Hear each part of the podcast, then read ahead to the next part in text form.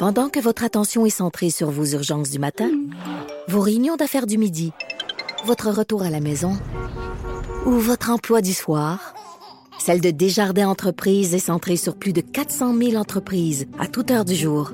Grâce à notre connaissance des secteurs d'activité et à notre accompagnement spécialisé, nous aidons les entrepreneurs à relever chaque défi pour qu'ils puissent rester centrés sur ce qui compte, le développement de leur entreprise.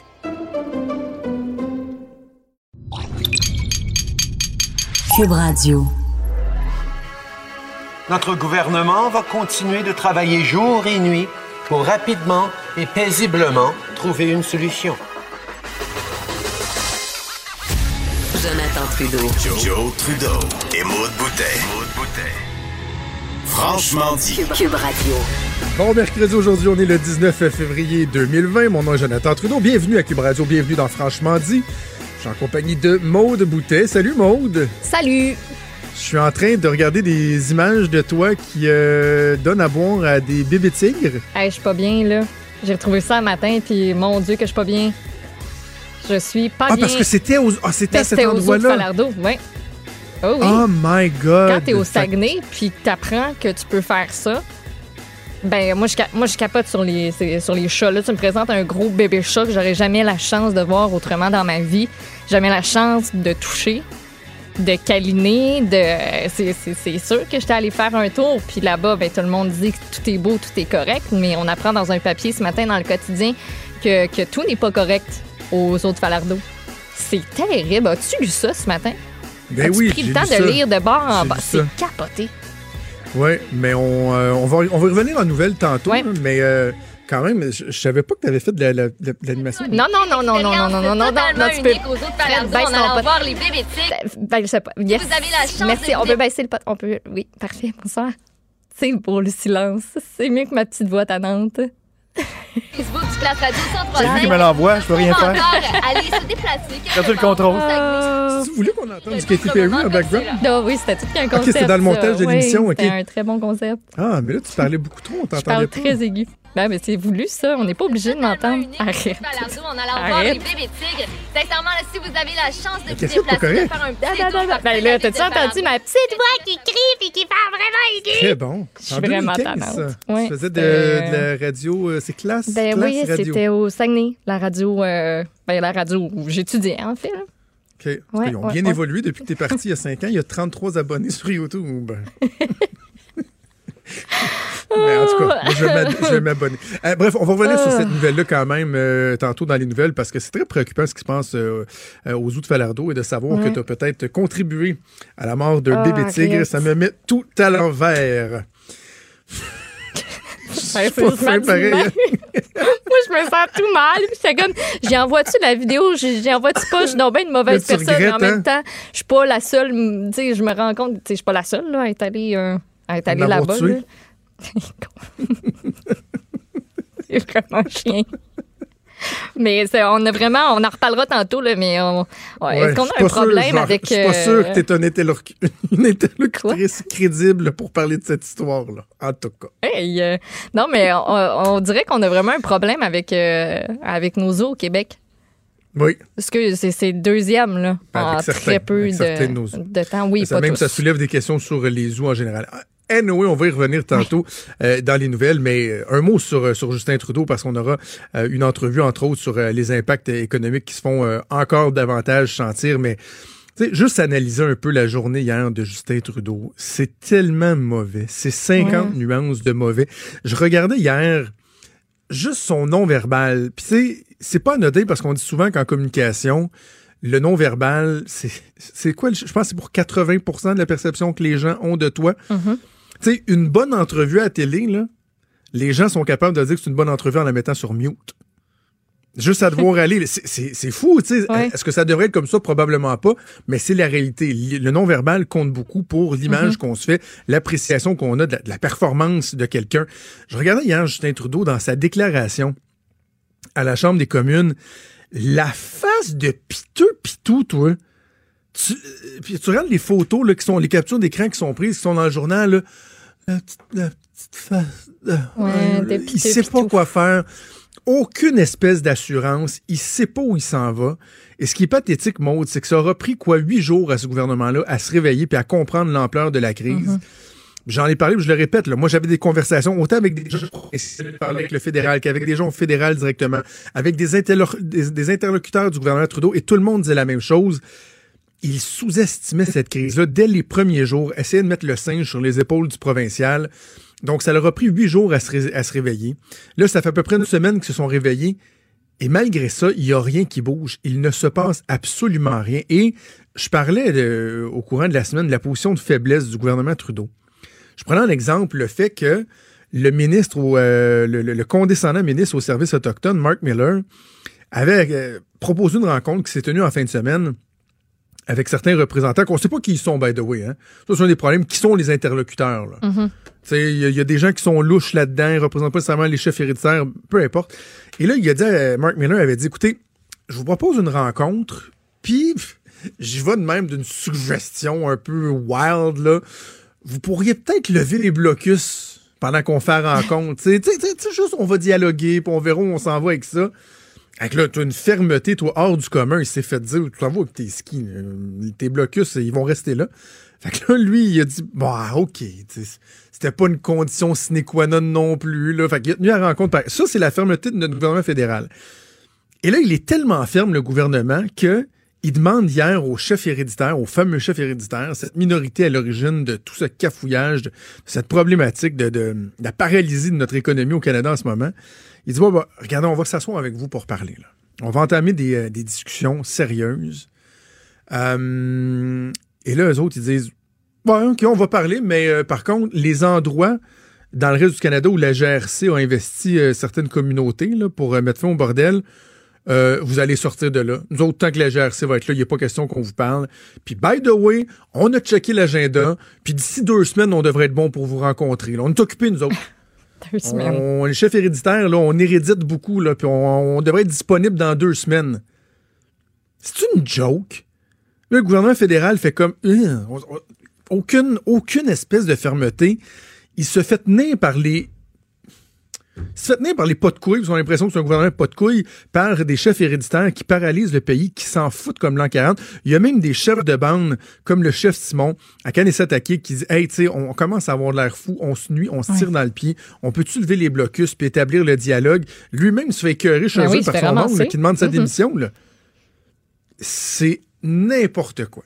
N'importe quoi. Et là, ben, pendant ce temps-là, Justin Trudeau qui prône le dialogue exclut Andrew Scheer d'une rencontre. Il exclut Andrew Scheer d'une rencontre disant que son propos est euh, irréconciliable avec ce que, eux veulent faire avancer. Alors, Maud, je te rappelle qu'un peu plus tôt cette semaine, on a vu apparaître une vidéo d'un premier ministre canadien qui serre la main, qui french quasiment un ministre iranien des affaires extérieures ou des affaires étrangères. Le gouvernement qui a été responsable de la mort d'une soixantaine de Canadiens quand ils ont lâchement abattu un avion pour aucune raison valide. Et ce ministre-là, il serre la main, il pogne le coude, il fait la révérence, penche un peu par en avant, puis il se fait la tête comme si c'était un grand avec le gros sourire, quasiment en train de le frencher. Mais Andrew Scheer qui fait juste dire, on pourrait peut-être intervenir de façon un peu plus, euh, euh, un, un peu plus euh, déterminée, soutenue. Lui, il se fait dire, non, toi, tu, toi, rentres pas, toi, je veux pas me tenir avec toi.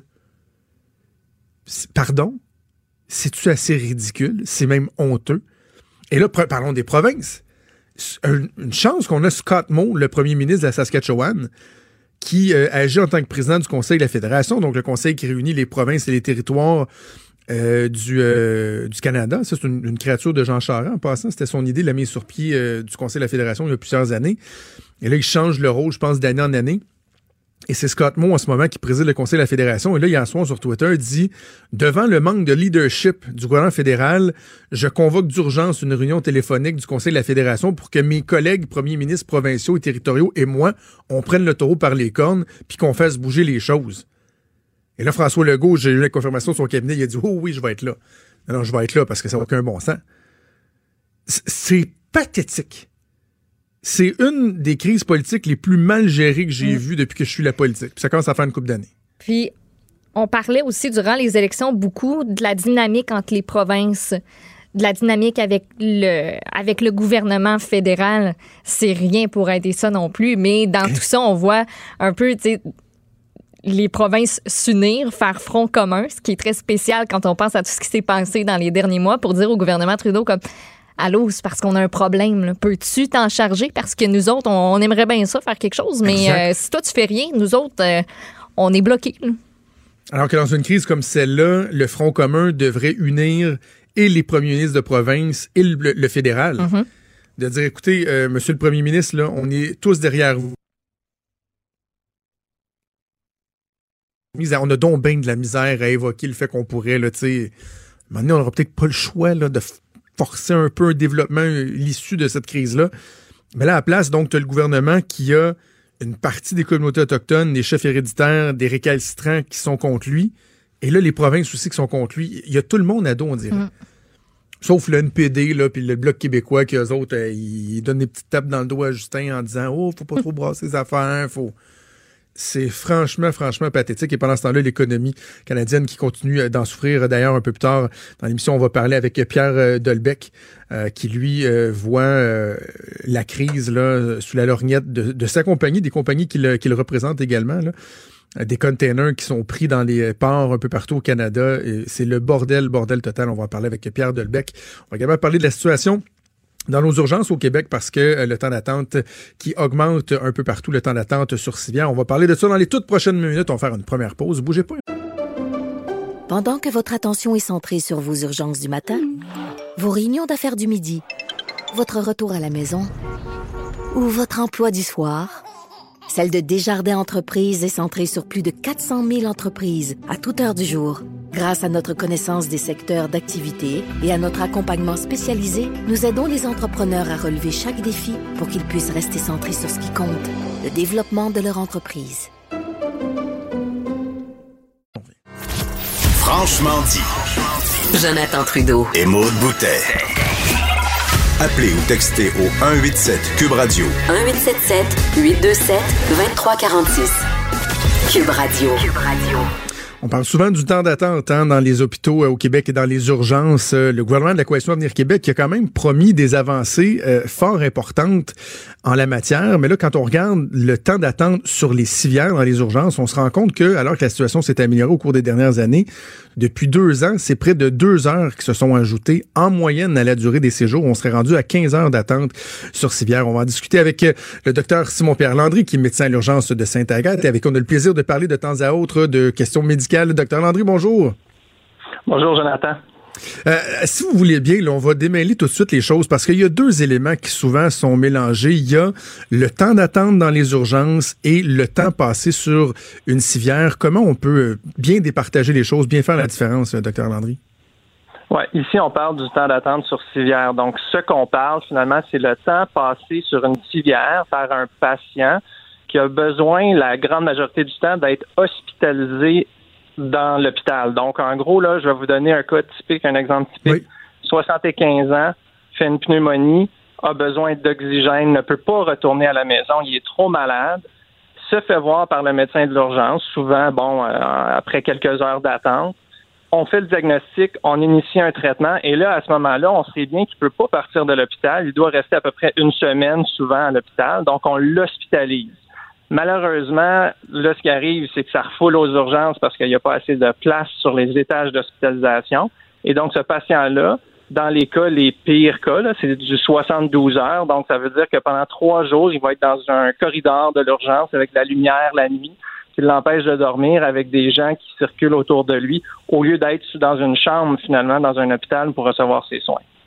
Mais au moins, la personne, pendant qu'elle attend sur une civière, elle est prise en charge, comparativement au désagrément qu'on peut avoir d'attendre carrément l'urgence de voir un médecin. Lorsqu'on parle de 15 heures, il y a, une première rencontre qui a été faite. J'imagine que s'il y a une situation qui est absolument critique, il y a une prise en charge plus rapide aussi qui, doit- s'effectuer. Absolument, il y a des soins qui sont donnés. Là, on parle vraiment pas du temps d'attente dans les salles d'attente. On parle vraiment de patients sur une civière. Ils reçoivent des soins. Ils sont traités par des infirmières de l'urgence et par des médecins de l'urgence ou des médecins des, de l'hospitalisation qui doivent descendre à l'étage de l'urgence pour donner ces soins-là. Donc oui, il y a des soins qui sont reçus, mais malgré tout, on sait, la littérature scientifique, elle est claire, ce n'est pas une bonne qualité de soins Mais non.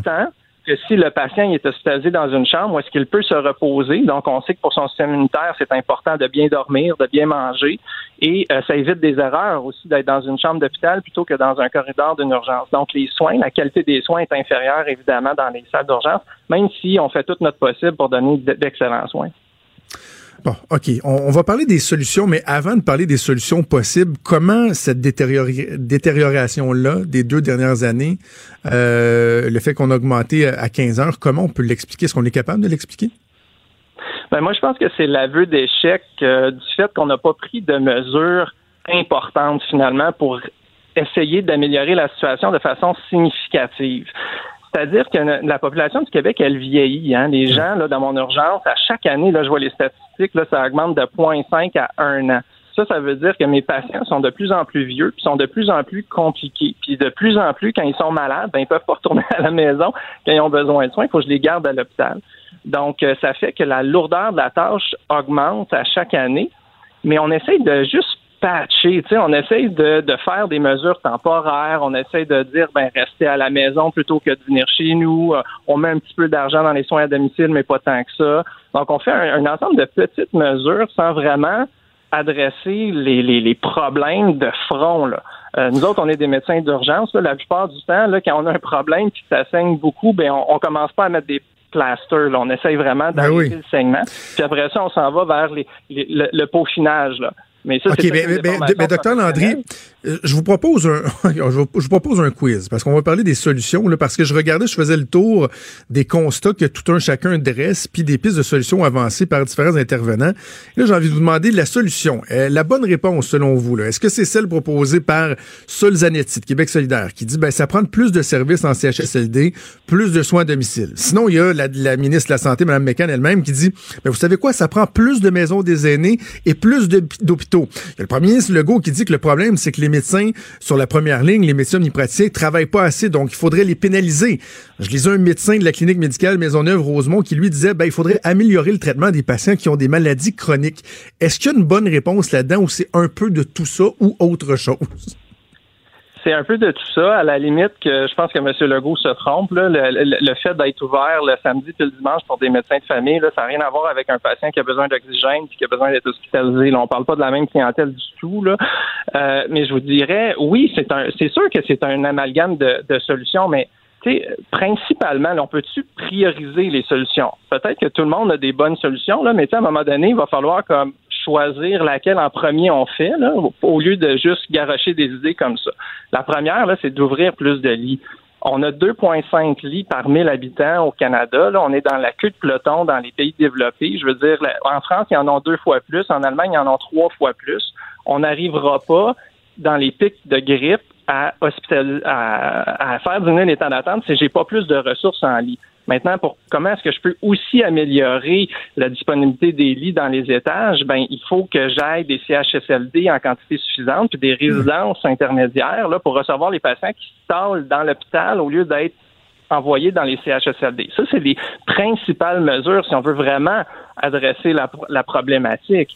Maintenant, il y en a d'autres mesures qui ont été prises, euh, comme en Alberta. Ils ont voté une loi. Ils ont dit maintenant, là, c'est plus juste l'urgence qui va écoper, c'est plus juste les infirmières des urgences, puis les patients qui sont à l'urgence qui vont écoper.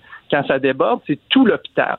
Donc ça, ça veut dire que les infirmières et les patients des étages vont devoir écoper en partie. On va se séparer le débordement. Il va y avoir, admettons, 50% du débordement sur l'étage de l'hospitalisation et 50% du débordement dans l'urgence. C'est des mesures, ça, qui sont assez drastiques. Des mesures qui sont importantes, mais qui vont avoir un effet majeur sur le temps d'attente. Euh, regardez le, le- le tableau euh, qu'on m'a envoyé. Votre recherchiste m'a envoyé un tableau. Euh, ça montre que la région de la Nodière, il y a eu une certaine amélioration des temps d'attente sur Civière. Ben oui, ils ont ouvert un hôpital. Ils ont ouvert, je sais pas combien de lits à Pierre-le-Gardeur. Maintenant, on regarde une région comme les Laurentides, ça augmente. Ben pourquoi? Ben parce que notre population a augmenté autant que celle de la Nodière, mais ils n'ont pas ouvert d'hôpitaux, ils n'ont pas ouvert de lits en quantité suffisante. Donc, évidemment, il y a un problème de ressources, il y a un problème de disponibilité de lits à travers ça. Sauf que là, ce que vous me dites là, euh, davantage de lits, bon, davantage de, de, de CHSLD, par exemple, euh, on a l'impression que c'est de faire virer de bord un paquebot. Un paquebot, ça vire pas sur un dissous. Donc, quand même qu'on on y allait avec toute la, la, bonne volonté du monde, la situation prendrait un, un certain temps avant de s'améliorer de manière tangible, non? Moi, ce que j'aimerais, par exemple, c'est que si on dit, OK, là, il y a urgence d'agir, c'est un problème réel, on va mettre des budgets dédiés, admettons, à la construction de lits d'hôpitaux. Il y en a, il y a des projets en cours, là. il y a comme Vaudreuil-Dorion dans l'ouest de l'île, parce que la situation est vraiment rendue critique dans ce coin-là, mais on peut-tu avoir une vision où est-ce qu'on n'attend pas que ça devienne aussi critique que l'ouest de l'île de Montréal pour bâtir un hôpital? On peut-tu avoir une vision où est-ce qu'on sait que nos besoins vont être à Y dans cinq ans. Donc, on va se mettre tout de suite à construire des hôpitaux en quantité suffisante, allouer les budgets finalement pour faire ça, euh, pour qu'on puisse se planifier, parce que c'est vrai que construire un hôpital, c'est long. C'est vrai que construire un CHSLD, c'est long, puis on est en pénurie de main-d'œuvre. C'est tous des mhm. enjeux qui sont là, puis qui sont réels, puis qui fait que c'est, c'est long à faire, à régler ces situations-là. Mais moi, ce qui m'inquiète, là, c'est que si on fait, on continue à jaser, euh, comme on a jasé dans les dernières années, là, ben dans cinq ans, ça va être pire parce que pourquoi? Parce qu'on va avoir continué d'avoir fait la même mécanique de, de, de, de, dire ben oui, ben on va essayer d'améliorer les soins à domicile. Non, à un moment donné, là, je veux dire, on est dans une situation critique. Si le patient est dans une situation critique, il faut faire des gestes qui sont concrets et rapides. Puis j'ai pas l'impression en ce moment qu'on a vraiment une trajectoire avec un plan défini qui va nous amener vers ça. Et les, c'est pas dans toutes les régions. Il y, a beaucoup de régions où est-ce que ça va bien. Les régions éloignées au Québec, je veux dire, leur population n'augmente pas de façon significative. Donc, ils arrivent quand même à, bien fonctionner. Mais quand on regarde les statistiques, où est-ce que le bas blesse, c'est toute la région métropolitaine de Montréal. Euh, et l'Outaouais, où est-ce qu'on a de fortes croissances démographiques, un vieillissement de la population et que les infrastructures ne sont pas capables d'absorber ça. Il euh, faut que ça soit dit, faut qu'ensuite les budgets soient mis, puis il faut ensuite qu'on ait une imputabilité des gens sur le terrain, c'est-à-dire on vous donne un mandat, vous le faites. puis on s'attend à ce que vous le fassiez. Euh, J'espère qu'à un moment donné, on va avoir ce type de leadership. Là. Ben, je vous écoute, docteur Landry. Ça me fait penser au discours que j'ai depuis euh, depuis quelques années par rapport au système de santé puis euh, notre relation avec les médecins, parce que j'ai l'impression qu'on passe beaucoup, beaucoup, beaucoup de temps à casser du sucre sur le dos des médecins, que ce soit les spécialistes, que ce soit les omnipraticiens, parce que lorsqu'on parle de leadership politique, c'est pas mal plus payant et plus facile de, de vulgariser, d'aller chercher l'attention de la population en faisant euh, des généralisations, alors que de faire le débat sur notre système de santé, sur l'administration de ce système-là, sur les mesures à apporter c'est beaucoup plus complexe. Tu sais, moi, ce matin, j'aurais pu recevoir un député de l'opposition qui vient taper sa tête des médecins pour une prime X ou une prime Y. Ça aurait été très, très, très intéressant. Mais en même temps, c'est plus complexe de, d'exposer les fins du système, pourquoi on attend plus et tout ça. Mais il faut le prendre le temps de faire ce débat-là, d'en parler, puis justement d'avancer, de proposer, de discuter, mais on le fait pas. Ben moi, je, je, en fait, je suis quand même, quand même capable de, de dire les torts de la profession médicale. Puis là, sur quelque chose où est-ce que j'ai jamais dérogé, puis que j'ai dit que la profession médicale doit se regarder un petit peu ses façons de faire, c'est sur l'imputabilité. C'est-à-dire que j'ai souvent milité pour qu'il y ait des contrats fermes, admettons, entre les établissements et les médecins, pour que les établissements puissent gérer d'une certaine manière l'acte médical, pas le, côté clinique, là, qui, qui, qui, qui, est le ressort du médecin, mais l'administratif autour du médecin. à un moment donné, il va falloir, si on veut que les hôpitaux s'organisent, il faut aussi que les gestionnaires aient un certain pouvoir de contrôle sur les médecins. Donc, ceci étant dit, c'est une partie de la problématique qui peut être améliorée et les médecins doivent reconsidérer certaines façons de faire. Ça, c'est sûr et certain. Mais là où est-ce que le débat se tient quand on parle de temps d'attente sur civière, ça n'a pas rapport tant que ça avec, admettons, les, les, fins, les cliniques, les fins de semaine pas ouvertes de, de médecins de famille. Là. On n'est on pas là-dedans. On est dans des enjeux budgétaires. Est-ce que la population est prête à mettre les sous nécessaires, faire peut-être augmenter ses taxes là, pour qu'on ait une quantité suffisante d'hôpitaux, de lits disponibles, de CHSLD disponibles, de soins à domicile disponibles? Ça coûte des sous. Ça s'organise, mais ça coûte des sous. Donc oui, il faut revoir d'un point de vue global la gouvernance du système, faire que tout le monde fait sa job comme faut mais il faut aussi que le, citoyen comprenne qu'il y a un coût à faire ces choses-là. Il va avoir une facture à la fin. Euh, et donc, il faut, il faut avoir ce débat-là, puis c'est un débat qui est complexe, puis il faut le manœuvrer de la, de la bonne manière. Euh, je souhaite le meilleur dans les prochaines années de ce point de vue On va voir parce que le gouvernement de la Coalition Avenir Québec qui a quand même promis euh, de grandes choses. Là, on parlait du temps sur les civières, mais on pourra reparler éventuellement aussi de, de, de l'attente, du délai de 90 minutes qu'ils ont promis pour euh, l'attente aux urgences. Bref, on n'a pas l'impression qu'il y a tant, tant, tant de changements qui sont amenés ou d'améliorations qui, qui se ressentent. On aura l'occasion d'en reparler. Docteur Simon-Pierre Landry, médecin à l'urgence de Sainte-Agathe. Merci, c'est toujours un plaisir. Hey, merci Jonathan. Bye bye. À bientôt. Pendant que votre attention est centrée sur vos urgences du matin, vos réunions d'affaires du midi, votre retour à la maison ou votre emploi du soir, celle de Desjardins Entreprises est centrée sur plus de 400 000 entreprises à toute heure du jour. Grâce à notre connaissance des secteurs d'activité et à notre accompagnement spécialisé, nous aidons les entrepreneurs à relever chaque défi pour qu'ils puissent rester centrés sur ce qui compte, le développement de leur entreprise.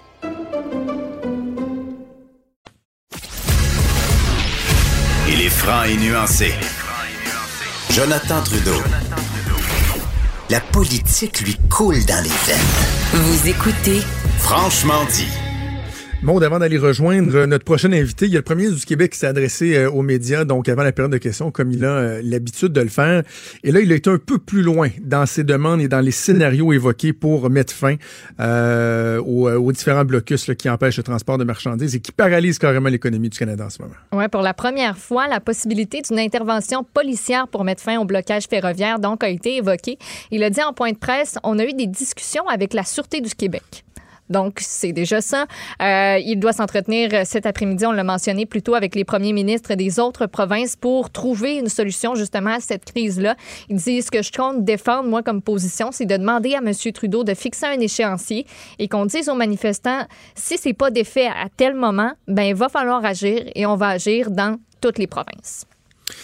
Donc, le, le, premier Legault qui, euh, qui hausse le ton. Je vous rappelle que les premiers ministres provinciaux vont se réunir par voie téléphonique en conseil de la Fédération d'urgence à l'initiative du premier ministre de la Saskatchewan, Scott Moe, qui lui en amende l'inaction du gouvernement fédéral. Donc, les impacts économiques, ils se font sentir à tous les niveaux, notamment dans les différents ports avec les conteneurs euh, qui sont pris, qui ne peuvent plus cheminer. On va en parler avec Pierre Delbecq, qui est président de Delbecq International, également président de la Corporation des parcs industriels de Québec. Monsieur Delbecq, bonjour. Bonjour. Monsieur Delbecq, je lisais dans, dans, les médias il y a deux jours de ça, vous étiez, euh, je vais utiliser l'expression à bout, là. vous étiez vraiment euh, euh, tanné de, de, de, cette situation-là. Là, on est deux jours plus tard, on a l'impression qu'il n'y a toujours rien qui avance. Dans, dans, quel état d'esprit vous êtes en ce moment, Monsieur Delbecq? Je trouve ça aberrant. Honnêtement, là, je, je suis pas capable de comprendre. Je fais un parallèle, en plus de ça, on a rien retourné il y a à peu près, quoi, deux mois et demi, trois mois, quand il y a eu l'affaire du propane. Ça leur a pris oui. à peu près même pas 72 heures pour faire une loi spéciale. Puis là, on est installé avec, euh, ici au Canada, euh, une cassure du système de transport ferroviaire qui achemine tous les conteneurs à partir de Vancouver. Mais on parle beaucoup de Vancouver, mais il y a Halifax aussi, qui a beaucoup de services côte est qui passent par là. Actuellement, il n'y a rien qui bouge, ni d'un bord ni de l'autre. Euh, c'est aberrant. C'est l'économie canadienne au complet qui est gelée. On commence à voir de plus en plus, je lisais dans le journal la matin, la presse, il y a des, des entrepreneurs qui ont commencé à prendre la parole, ce que j'ai jamais vu de ma vie. D'habitude, j'ai dit jamais rien. Là, on parle de possibilité de rupture de, de, de stock, possibilité de rupture de, de, de, de production de mise à pied temporaire. Euh, CN a déjà annoncé 450. Je oui. voyais qu'il y avait une entreprise qui disait qu'il va en, en, faire elle aussi. Euh, il y a des industries qui dépendent exclusivement du chemin de fer. Je pense à Réseau Plus, puis des, des gens dans le papier, les gens dans le bois. C'est leur moyen de transport. C'est complètement, c'est malade, honnêtement. Parce que, parce que M. Sais, lorsque la crise a éclaté il y a deux semaines, euh, les premières personnes impactées, ben, c'était les voyageurs. Tu sais, les gens qui utilisaient oui. le, le, train de banlieue exo, le train de Via Rail. Là, bon, il y avait des agréments qui étaient absolument pas anodins, mais qui étaient concentrés. Là, ensuite, on a commencé à parler des marchandises qu'on appelle le just in time, le juste à temps, oui. des, euh, des trucs frais pour les épiceries. Mais là, lorsqu'on parle de, de votre business à vous, lorsqu'on parle des conteneurs qui sont bloqués dans les ports, là, on commence à parler d'approvisionnement pour assurer la production des entreprises ou d'entreprises qui ne peuvent plus acheminer ce qu'ils ont, euh, ce qu'ils ont construit, ce qu'ils ont développé. Donc là, à un moment donné, ils peuvent plus travailler, doivent mettre des gens à pied. On est rendu à un niveau qui est, carrément exceptionnel dans les impacts que ça a sur tout le système économique canadien, même aux États-Unis qui commencent à sentir des impacts. Là. Ben, c'est sûr que les Américains avoir de l'impact parce que 72 du cargo qui, qui passe par Montréal s'en va sur le territoire américain. Puis ça s'en va là-bas par chemin de fer. C'est, c'est- je vous le dis, c'est aberrant. Mais le pire là-dedans, là, c'est que là, tout le monde regarde ça en disant si demain matin euh, ça se règle. C'est pas réglé demain matin, même si on, on libère les tracks.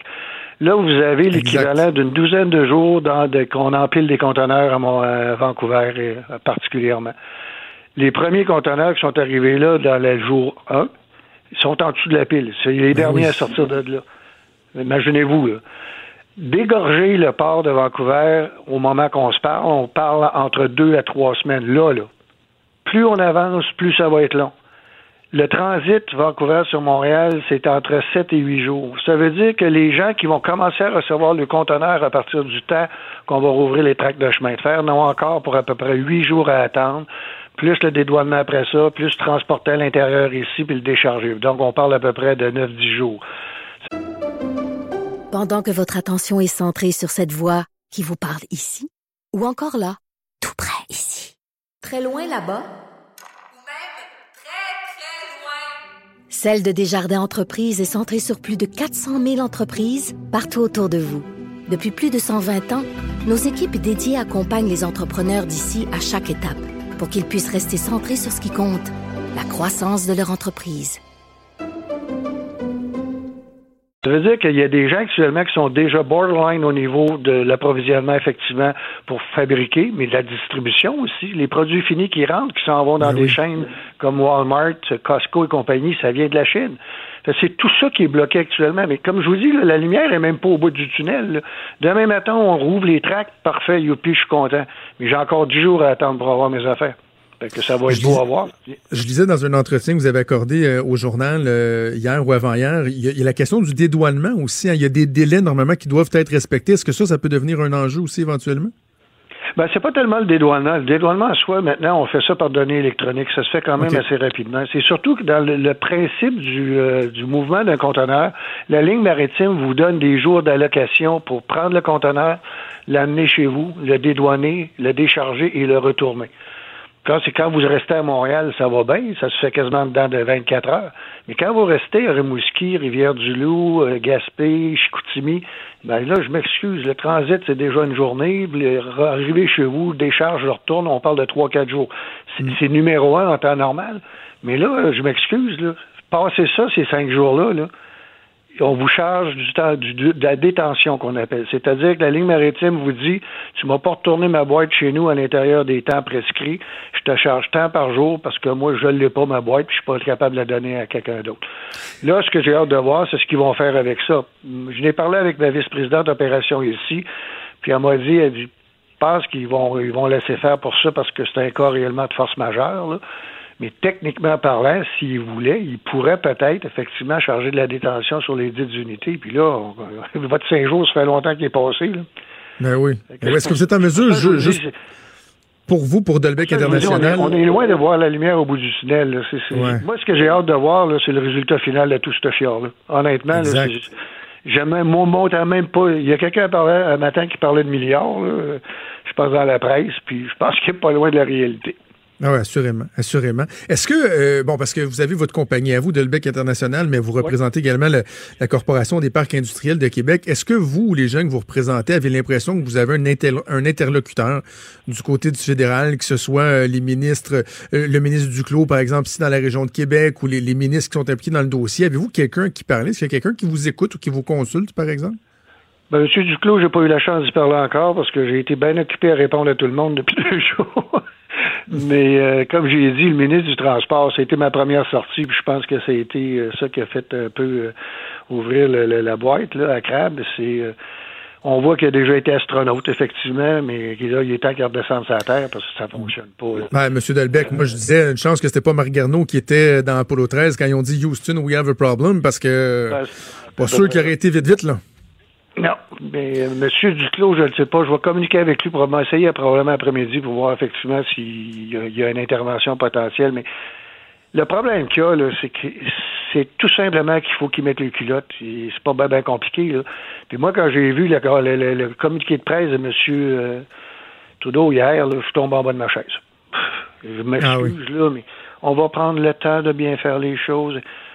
Hey, Kalinours, là, on, on s'entend dessus qu'on va laisser faire, là, ça marche pas. Là. Je veux pas en arriver à la force, je ne crois pas à ça, j'ai jamais cru qu'on va régler nos problèmes en se tapant à la face. Là. Euh, J'écoutais M. tantôt, justement, pendant je vous attendais que M. Legault a fait une déclaration qu'il il a parlé Oui. à SQ. On peut-tu apprendre du passé? On l'a fait avec Ocas, on a vu la, la marde que ça a donné. Là. Mais sinon, Moi, M. Delbecq, c'est quoi, la- quoi les fait, solutions? Ben, il faudrait que le fédéral carrément méticuleux dans le sens de dire à la communauté autochtone, regardez, là, on va négocier avec vous autres, oui, mais là, vous débloquez les tracts puis ça presse. Ils ont le pouvoir de le faire. Exact. Sauf qu'au niveau de l'attitude, autres pour ça. il- Ils ont qu'à lui couper les vives à quelque part. C'est ça. Mais dans l'attitude, on ne le sent pas. J'en parlais dans l'ouverture de mon émission, M. Delbecq. D'un côté, vous avez un ministre fédéral qui, en fin de semaine dernière, a proposé une rencontre, puis il a dit, ben, savez-vous quoi, ce serait le fun si vous leviez les blocus le temps qu'on fasse la rencontre. Il s'est fait dire non, puis il a dit, parfois, on va vous rencontrer quand même. Mais là, de l'autre côté, le fédéral qui convoque une autre rencontre, les chefs héréditaires dit, ben, là où la GRC dans des communautés, vous allez les faire euh, déguerpir de là, puis on est en train de regarder notre agenda, puis ça se peut que dans deux semaines, on soit libre pour une rencontre. C'est une position qui, euh, un gouvernement qui est absolument pas en position de, de force ou d'autorité en ce moment. C'est le contraire total. Ben, s'ils lui coupent les vives, ils vont le devenir. Vous pensez que ce serait ça la solution? Ben, moi, j'aimerais mieux ça qu'une confrontation, parce qu'une confrontation, là, ça donnera absolument rien. On- on- moi, j'étais, resté à Montréal quand le cas est arrivé, puis je veux plus revivre ça. J'ai trouvé ça aberrant. Euh, au niveau image, en plus de ça, là, c'était provincial, mais puis en plus, avec ce qui est arrivé, là, c'est un militaire qui se fait tirer, puis qu'il n'y a aucune, aucune réprimande qui est prise après. Imaginez-vous, là, on parle d'une communauté, là, on parle des communautés autochtones. Imaginez-vous le chiard que ça peut faire, ça va être épouvantable. Je m'autant même pas y penser. Là, si on pense que l'économie canadienne est gelée, là, c'est le Canada au complet qui va être gelé, puis pour des semaines à venir, en plus de ça. Tout va péter aux frettes.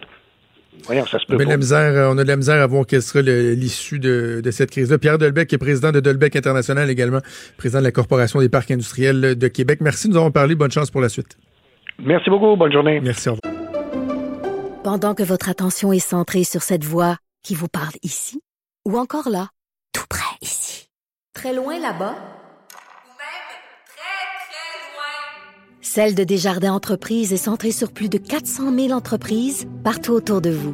Depuis plus de 120 ans, nos équipes dédiées accompagnent les entrepreneurs d'ici à chaque étape pour qu'ils puissent rester centrés sur ce qui compte, la croissance de leur entreprise.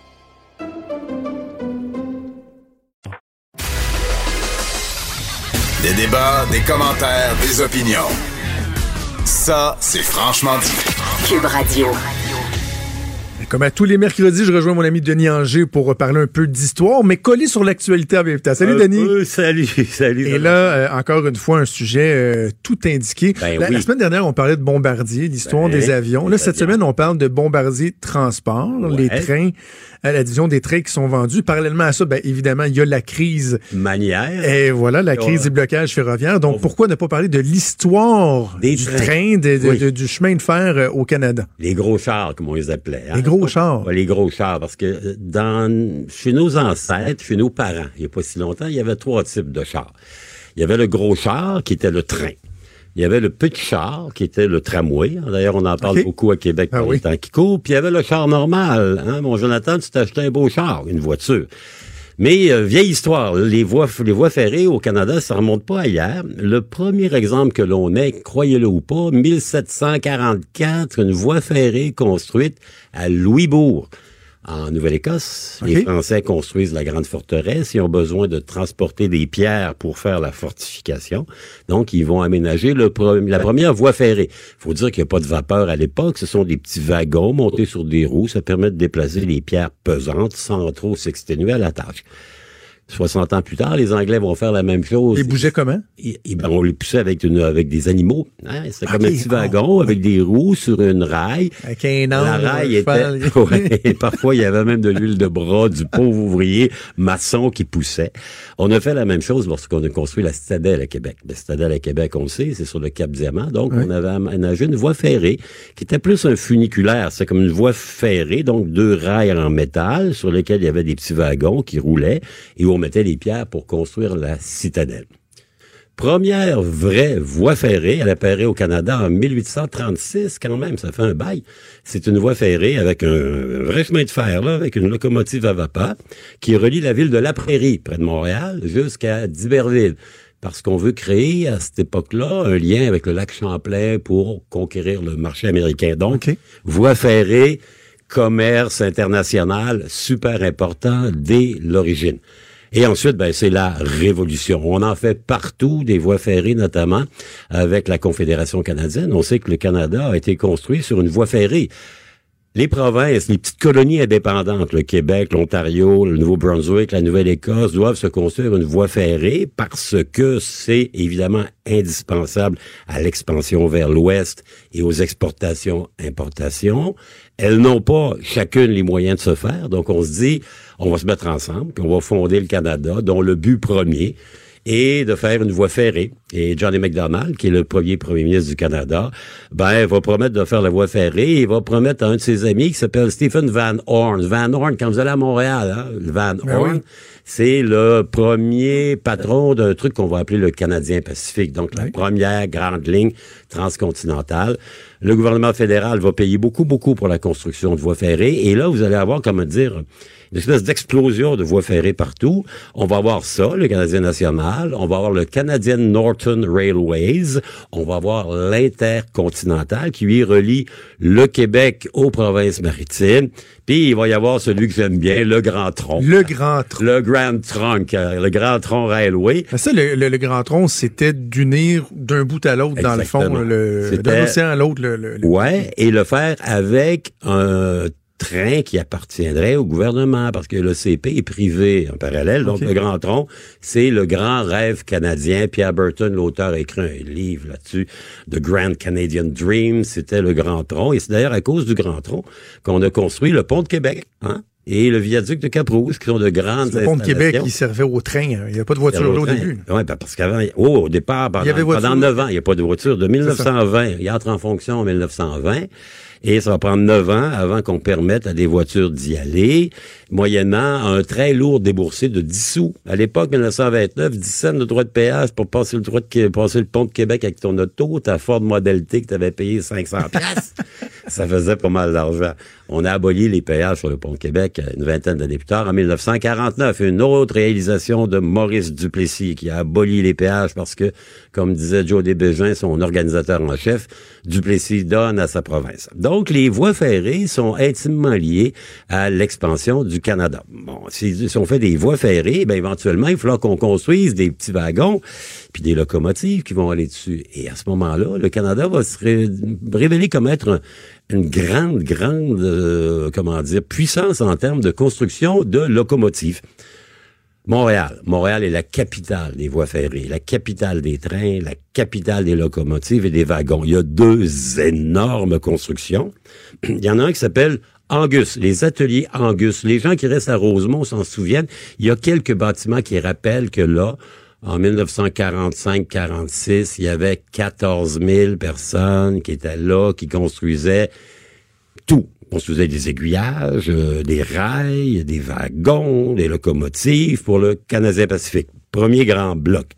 L'autre grand bloc, ben, on a parlé du Grand Tronc, on a parlé de l'Intercontinental, on a parlé du Canadien Norton.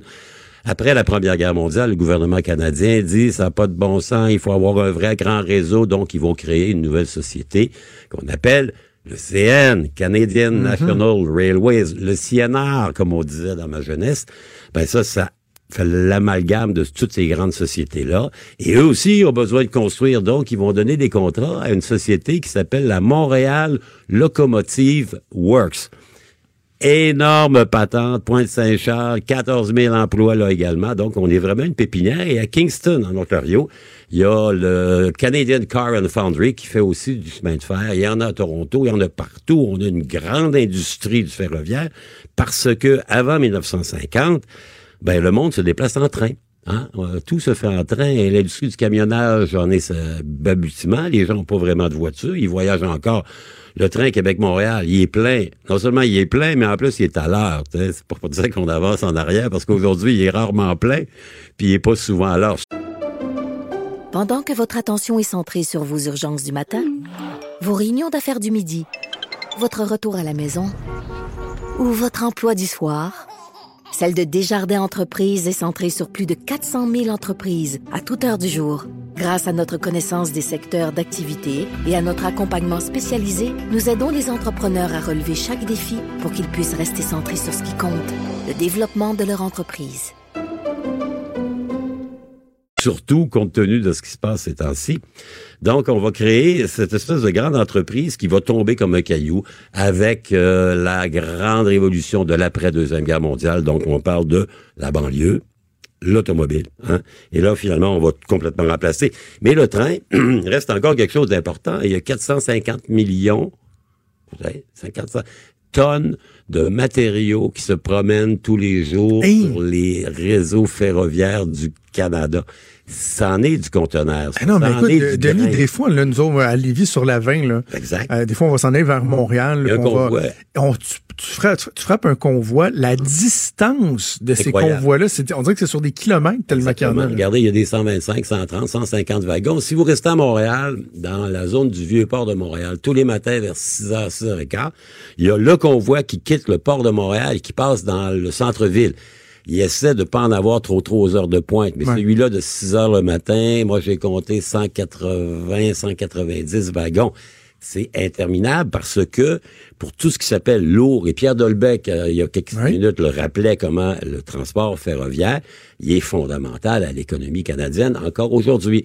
On prend plus le train pour voyager, on prend moins le train pour euh, faire des déplacements légers, le camion l'a remplacé, mais pour ce qui est du lourd, pour ce qui est de tout ce qui s'appelle le minerai, les métaux, le blé. Hein? Le blé, il sort essentiellement par train là, quand il s'en va à travers la passe du nid de corbeau, à travers les rocheuses. Il est en train. Donc, le train est encore au cœur de notre vie économique. Et ce qui se passe, ben, deux choses.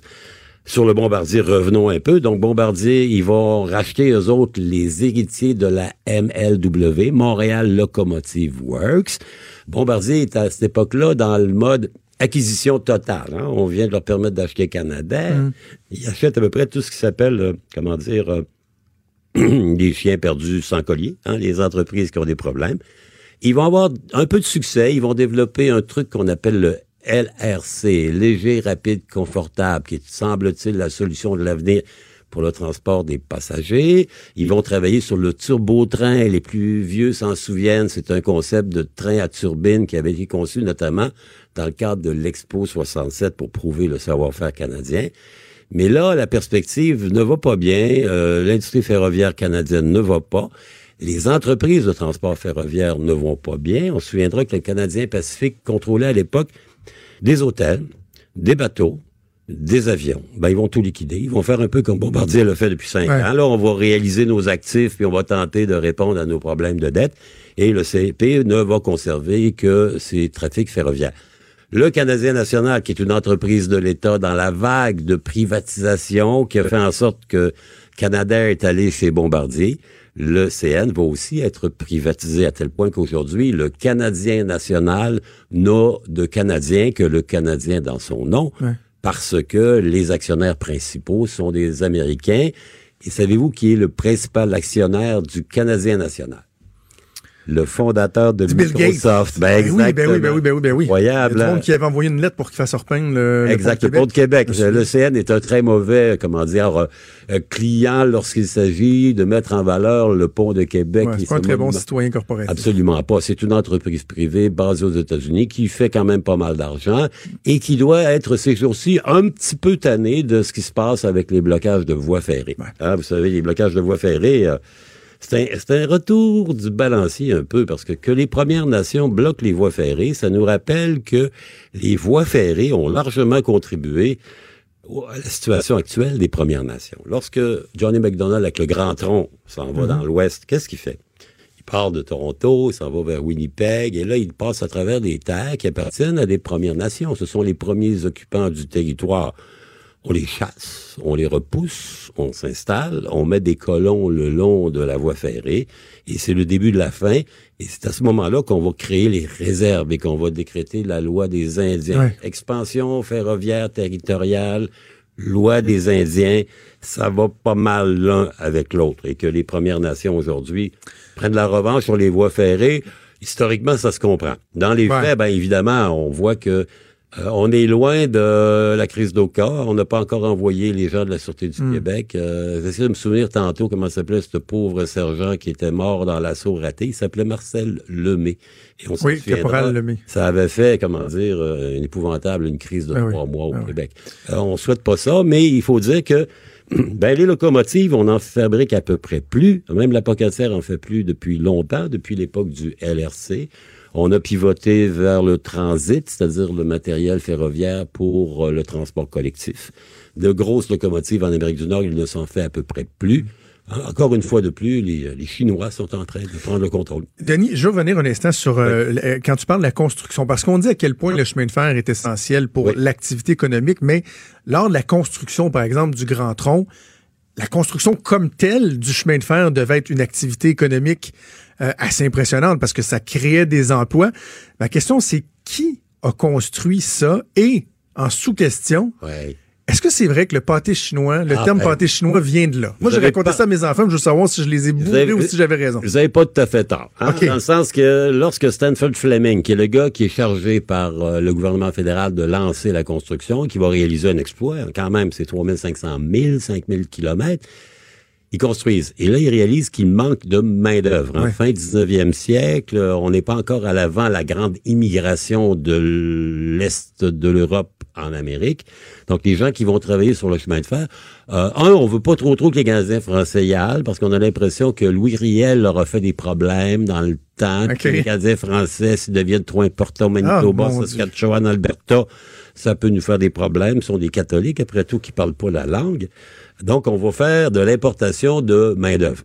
main-d'œuvre chinoise. Donc, on va faire venir par dizaines de milliers des ouvriers chinois. Oublions pas qu'à l'époque, il n'y a pas vraiment de grande mécanique. On construit pic, pelle, hein, et on fait des, des viaducs en acier, mais on en fait aussi en bois. Donc, cette main-d'œuvre chinoise, elle est abondante, elle est bon marché. Abordable, moi, c'est ça. Hein, elle est célibataire, ils n'ont pas le droit de venir avec qui que ce soit, donc ils viennent travailler. C'est vraiment des bras.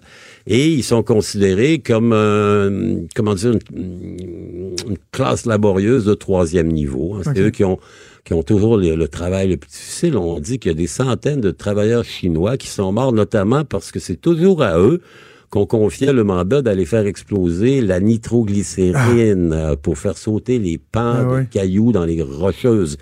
On est avant la dynamite, donc on fait sauter avec de la nitroglycérine. Or, la nitro, on le sait, ça peut éclater rien que d'un choc. Donc, y a, on compte plus le nombre d'accidents. Et ces gens-là, ben, on les fait nourrir, on les nourrit avec ce qu'il y a de moins cher, hein, ce qui est de plus facile, le plus abordable. Donc, euh, un peu de bison haché, deux, trois morceaux de maïs, puis de la patate pilée. Donc, ça, Mais fait que c'est vraiment de là que ça, ça, vient. ça vient confirmer là, l'hypothèse que notre fameux pâté chinois C'est une était façon de ce qu'on donnait en pitance aux pauvres travailleurs chinois. Steak, qui- bédin, patate. Exact, steak bledin de patate. c'est ça. Et voilà. Bon, ben, j'ai pas menti à mes enfants. Hey, Denis, ça a été passionnant. Toujours. Comme, euh, que, euh, toujours, on remet ça. À la semaine prochaine. Bye bye. Pendant que votre attention est centrée sur vos urgences du matin, vos réunions d'affaires du midi, votre retour à la maison ou votre emploi du soir, celle de Desjardins Entreprises est centrée sur plus de 400 000 entreprises à toute heure du jour. Grâce à notre connaissance des secteurs d'activité et à notre accompagnement spécialisé, nous aidons les entrepreneurs à relever chaque défi pour qu'ils puissent rester centrés sur ce qui compte, le développement de leur entreprise. Merci. Franchement dit. Appelez ou textez au 187 Cube Radio 1877 827 2346. On va faire un peu d'actualité avec Maude, euh, évidemment revenir sur le blocus ferroviaire qui perdure et François Legault qui hausse le ton encore une fois et qui va un peu plus loin. Oui, qui euh, a évoqué pour la toute première fois la possibilité d'une intervention policière pour mettre fin à tout ça. Euh, dit qu'il a eu des discussions avec la Sûreté du Québec. Il doit aussi s'entretenir cet après-midi avec les premiers ministres des autres provinces ainsi que le premier ministre Justin Trudeau pour trouver une solution à la crise. Et justement, point de presse ce matin, il s'est adressé directement à M. Trudeau. On l'écoute. ce blocus qui est illégal, je le rappelle. Donc, je demande à M. Trudeau de faire preuve de leadership puis de fixer un échéancier. Là, je ne parle pas de semaines, je parle de jours, un échéancier pour toutes les provinces. Je pense que c'est important, euh, avant éventuellement, s'il faut agir, qu'on agisse en même temps dans toutes les provinces. Ouais, moi, je pense que c'est tout à fait, euh, tout à fait raisonnable et raisonné de la part du premier Ouais. Legault. C'est-à-dire qu'à un moment donné, tu sais, il y a une espèce d'escalade qui doit se faire là, dans le propos, dans la tonalité, dans le message. Et là, M. Legault est rendu à dire, il a pas dit je vais envoyer SQ euh, sauter dans le tas, mais dire, Non, écoute, non, on a parlé on a avec commencé eux. à avoir des discussions là, parce que maintenant, on n'aura peut-être pas le choix d'envisager une solution comme celle-là. C'est ça, lui dit, tu sais, on veut un échéancier qui est serré. Là, on veut, on parle pas de semaines ici, on parle de jours. Parce que là, les impacts sont. Ben oui, aussi, parce que les impacts sont, sont beaucoup trop grands. OK. Donc, on va suivre ça. Euh, Aujourd'hui, encore beaucoup de réactions. Puis, euh, tu l'as mentionné, là, la rencontre avec les, avec les premiers provinciaux. J'ai bien hâte de voir ce qui va ressortir de là. Parlons maintenant du euh, procès d'Éric Salvaille. Euh, au jour 3 de ce procès-là, la preuve de la poursuite qui est close à ce moment-ci. Oui, les témoins euh, de la journée du côté de la couronne qui ont déjà tous complété leur témoignage. Il y a même eu un contre-interrogatoire du côté du côté d'Éric Salvaille. Euh, en vertu d'une ordonnance de non-publication, ces personnes-là ne peuvent pas être identifiées. Il y a aussi la défense qui a annoncé euh, qu'on va faire témoigner cet après-midi une fonctionnaire de Radio-Canada, donc qui va plaider en la cause d'Éric Salvaille. Les personnes appelées à la barre sont, euh, ont été ce matin, cet avant-midi, des amis et d'anciens collègues de travail du plaignant, qui est Donald Duguay. Le premier témoin a dit que Donald Duguay lui avait fait des confidences en lien avec un épisode de difficile au travail, qui lui a parlé d'un événement en octobre 93. Il était dépourvu de solution. Il dit, je savais pas quoi faire euh, pour l'aider. Deuxième témoin de la journée, une femme qui relate avoir côtoyé Donald Duguay comme collègue de travail au début des années 90. Elle, elle se rappelle avoir travaillé simultanément avec lui et avec Éric Salvaille. Elle raconte avoir vu Donald Duguay sortir précipitamment de son bureau. Elle dit il était nerveux, inquiet. Il a raconté qu'il avait eu un incident avec Éric Salvaille qui lui aurait montré ses parties. Donald Duguay était, euh, dit-elle, assez émotif quand il est venu me voir pour me raconter l'incident. Elle dit, je me souviens que Donald était un homme, un jeune homme assez émotif. Maître Massicotte a demandé euh, à ce témoin-là, avez-vous déjà été témoin d'un incident de quelque nature que ce soit entre Donald Duguay et Éric Salvaille? Ce à quoi cette personne-là a répondu tout simplement non. Et finalement, troisième témoin appelé à la barre qui relate avoir pris part avec Donald Duguay à un enregistrement de La Petite Vie. Euh, cette personne-là dit Je suis entrée avec lui sur le plateau de tournage. Éric Salvaille s'est avancé vers nous pour nous assigner des places. Elle raconte qu'Éric Salvaille avait un regard très étrange, un regard dur, dérangeant. Elle dit C'était pas ami- amical. Dès que Donald l'a vu, il m'a pris le bras, il s'est serré contre moi et contre-interrogé. La femme a répété qu'Éric Salvaille avait eu euh, un contact très froid avec Donald Duguay. Elle dit c'était pas amical du tout. J'ai rarement vu un regard comme ça dans ma vie. C'est pas un regard qui est normal. Est-ce qu'on sait si ces trois personnes ont été contre-interrogées par la défense ce matin? Est-ce que tout Ouais, ça ben, s'est fait en même temps? Exactement, tu comme la troisième, euh, la troisième personne, là, entre autres, c'est ce qu'on rapporte du contre-interrogatoire. Ben c'est ce que je viens de, de te rapporter là pour ce qui est des autres. Euh, J'ai pas nécessairement les, les détails de leur contre-interrogatoire, mais tu sais, on a aussi demandé à un autre témoin est-ce que vous avez été témoin d'un incident de quelque nature que ce soit là, entre Donald Duguay et Éric Salvaille? Cette personne-là a répondu non. Donc c'est ce qu'on a comme euh, comme pièce du contre-interrogatoire euh, juste à- jusqu'à présent, mais tout a été fait là au même moment. OK, donc là, c'est autour de la défense, puis j'imagine qu'assez rapidement, on saura si Éric Salvain euh, va choisir Ouais, de se faire entendre ou non. Là. Parce que c'est l'avant-dernière euh, journée, là, c'est censé être la dernière journée ouais, ouais. euh, demain, donc. Alors, on va continuer de suivre ça. Euh, sinon, euh, parlons des trottinettes à Montréal. On a beaucoup parlé, toi puis moi, au cours euh, des derniers mois. On parlait des, des difficultés de, suite à l'entrée en vigueur des Mhm. trottinettes, le monde qui laissait ça un peu partout. On avait parlé des assurances aussi, qu'est-ce qui arrive si tu te pètes la marboulette, qui- qui, te dédommage, etc. L'expérience n'aura pas duré très longtemps. Non, et ça n'aura pas été très concluant. Écoute, il n'y aura pas de trottinette électrique en libre-service à Montréal en 2020. Est-ce qu'on est déçu, triste? Je suis pas très sûre. Moi, ça me fait pas le pli. Euh, mais c'est ce qu'a annoncé, en tout cas, ce matin, le responsable de la mobilité au comité exécutif de la ville, Eric Alan Caldwell. Euh, on doit tirer un constat d'échec de ce projet pilote-là qui a été lancé l'été dernier avec un premier bilan qui est peu reluisant. On a révélé que 80% des trottinettes étaient pas garées aux endroits prévus. Fait qu'il y en a 20 qui étaient à l'endroit où il fallait qu'il soit, puis le reste, euh, ben tout le monde laissait ça un petit peu partout. Euh, Éric Alan Caldwell qui a ajouté qu'on n'était pas prêt pour ça et que Montréal veut pas se transformer en police des trottinettes non plus. Il a rappelé la responsabilité des opérateurs. Il dit si on veut un règlement qui fonctionne, c'est la responsabilité des opérateurs de faire en sorte que le déploiement se fasse de façon claire et ordonnée. La ville ferme pas définitivement la porte aux trottinettes électriques. On estime que ce moyen de transport-là a sa place dans une ville comme Montréal, mais que pour que ça fonctionne, ben ça doit pas nuire aux autres modes de mobilité durable et c'est ça qui est arrivé. Donc il y avait euh, comme opérateur, il y avait Lime, on avait aussi euh, Bird si je me rappelle bien, c'était ça le nom, Bird, quelque chose de même. Euh, par contre, si on dit aux trottinettes Bye bye. On va continuer d'autoriser les, vélos en libre service comme Jump. Ben, J'espère bien. Non, mais tu Bixi sais, aussi, c'est encore Bixi ben, il y a euh, Bixi, mais Jump, c'est comme la version, on sacre ça électrique, ouais, puis on sacre ça un petit peu Ouais. partout quand on a terminé avec. OK, OK, OK, OK. Mais ça, on, je, l'air sais pas quoi penser de ça, puis euh, c'est drôle parce que je parlais avec notre chef de pupitre à, à puis on va en parler tantôt. Là, je me disais, je suis comme partagé en me dire, bah, OK, qu'on passe un autre appel, puis en même temps me dire, pourquoi nous autres à Montréal, on serait pas capable? Pourquoi dans d'autres villes, ça a fonctionné? On est-tu on est plus nono que les autres? Puis euh, est-ce qu'on lance la serviette? Est-ce qu'on lance pas la serviette un peu trop rapidement? Ben, après c'est peut-être plus une ça. saison, là, tu sais? C'est peut-être plus ça, tu sais, il y a des débordements partout où ça arrive. là. Euh, Je veux dire, euh, à Paris, c'est pas, c'est pas très, très bien accueilli, mais on continue de les avoir. Tu sais, le monde laisse ça partout. Il y a des accidents. On retrouve ça dans des, dans l'eau, dans le fond d'un canal, comme on a trouvé ici, là, dans le canal de la Chine. Il y en a qui se sont ramassés. Au moins une, en tout cas, qui, euh, qui je sais pas si elle est encore là, mais en tout cas.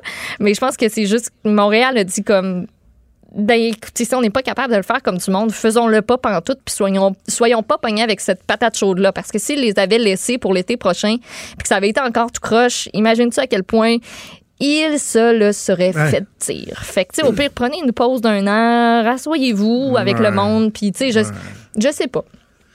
Comme ils disent au Saguenay, stand plat. Stand plat. Quoi? Une pleine plat. Ah, OK, OK, OK. D'ailleurs, au Saguenay, c'est là qu'on retrouve euh, le zoo euh, Sinon, Falardeau. arrête- non, fais pas réentendre. Je vais Et, faire baisser ton pote par euh, Max. Juste, juste Non. avant. Non, non, euh, non, non, non, non, non, Un extrait audio non, pour présenter non. la nouvelle. Max baisse son pote. une expérience totalement unique. C'est gossant. Ah, regarde, tu vois, on le perd. Oh, on- si vous on avez la perd, Jonathan. de On de vous faire un perd. détour par Saint-David de Falardeau, faites-le, ça vaut la peine. Vous pouvez nous suivre toute la semaine sur la page Facebook du Classe Radio. C'est épouvantable que tu parles par-dessus mon extrait audio. J'aime ça entendre bébé monde avec vraiment des bébés tigres. Non, j'aime vraiment pas ça. C'est terrible comment c'est agaçant. Oui, tu m'as-tu entendu Si je trouvais que t'étais vraiment pas bonne, je la, je la referais pas jouer. Mais je te trouve bonne, moi. Euh, Ouais, ouais, je peux alors, vas-y. euh, Parle-nous de ce qui s'est passé au euh, zoo euh, de Falardeau. euh, Zoo, en tout cas, s'est passé des choses auxquelles tu as contribué. Mais, Hey. Sérieux. Ah, moi, c'est venu me chercher un matin, cette Ah, sin- sincèrement, j'ai lu ça là, de bonne heure à matin, là, puis je trouvais ça tellement épouvantable. Pauvres petits animaux. Ra- Raconte Pauvres ça. animaux. Écoute, c'est sous le couvert de l'anonymat qu'il y a une dizaine d'ex-employés, en fait, du zoo de Falardeau, c'est au Saguenay, qui se sont confiés à une journaliste du quotidien. Eux ont travaillé au zoo entre 2012 et 2020. Ils accusent le propriétaire, qui est Daniel Gagnon, de cruauté envers les animaux. Des témoignages qui sont euh, rapportés qui sont complètement choquants, troublants, préoccupants. On parle d'animaux qui vivent dans des conditions difficiles, qui meurent régulièrement par manque de soins, entre autres, qui meurent de froid, qui passent des séjours interminables dans leur cage. Euh, Il y a un cacatoès, par, exemple, qu'on qu'on donne en exemple, justement. On dit un cacatoès, un oiseau exotique dans une grange à moins 40, pas de chaleur. Qu'est-ce que vous pensez que ça donne? On l'a retrouvé mort gelé. Un dromadaire qui aurait été déplacé dans l'enclos extérieur de la savane parce qu'il mordait des gens dans la petite ferme. Il y aurait aussi eu une chèvre nouvellement née qui a été retrouvée gelée par une employée. Deux événements qui sont survenus en 2016 et 2017. Plusieurs grands félins qui seraient aussi morts dans les dernières années par manque de soins. De soins qui ont été aussi, sinon, faits complètement tout croche. On dit des gens non compétents qui auraient fait des interventions médicales et chirurgicales et qui n'avaient aucune formation pour ça. On parle d'un léopard qui a eu plusieurs problèmes de santé qui euh, ont été soignés justement de manière tout croche. Puis finalement, il a été tué par balle six semaines plus tard, selon les témoignages Ah. qui ont été recueillis. Une tigresse de moins d'un an qui aurait été mise en retrait trop longtemps, ce qui aurait eu euh, pour conséquence d'atrophier son bassin. On dit le propriétaire l'aurait vendue pour la peau. C'est ce qu'affirme une ex-employée. Au printemps dernier, un zèbre qui serait mort après avoir pris la fuite de son, en- son enclos qui était mal fermé, des autruches, des antilopes qui se seraient enfuis aussi. Et ben la partie moi qui vient aussi euh, beaucoup me chercher parce que ben j'y étais au zoo puis c'est l'attraction numéro un. Je veux dire, quand tu apprends que ça, ça existe, tu dis, hein, je vivrai pas ça ailleurs. Puis je pense que tu te poses pas nécessairement non plus la question de pourquoi je vivrai pas ça ailleurs. Tu te dis, hein, ben si eux ils le font, c'est parce qu'ils ont les installations pour, c'est parce que euh, ils ont fait leur devoir, que ça va être bien fait. Donc tu te déplaces là et ce qui arrive, c'est que tu as des bébés qui sont présentés à la à la pouponnière du zoo. Donc, tu as des félins, tu as des petits bébés kangourous, tu toutes sortes d'animaux. Euh, Puis, ben oui, c'est cute. Mais il y a un ex-employé qui dit Moi, j'appelais ça la pouponnière, le cimetière.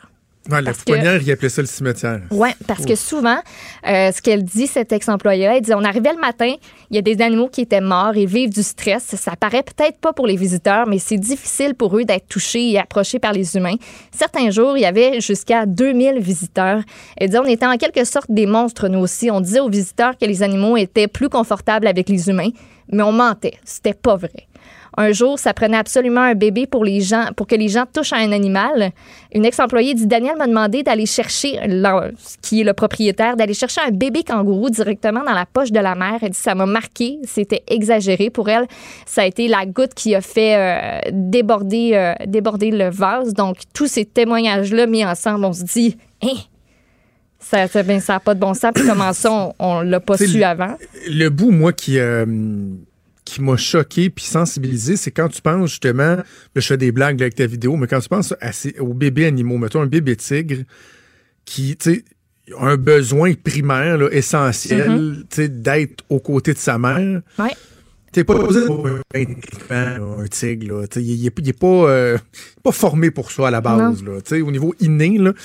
Et là, tu le prends, puis tu le fais passer dans des mains de dizaines et de dizaines et de dizaines de personnes par jour, loin de sa mère. Ouais. Après ça, tu le ramènes à sa mère à la fin de la journée, qui, elle, tu sais, doit le regarder, on leur dit, t'étais où, toi, tu sais, Qui- puis là, le ouais. lien, oui.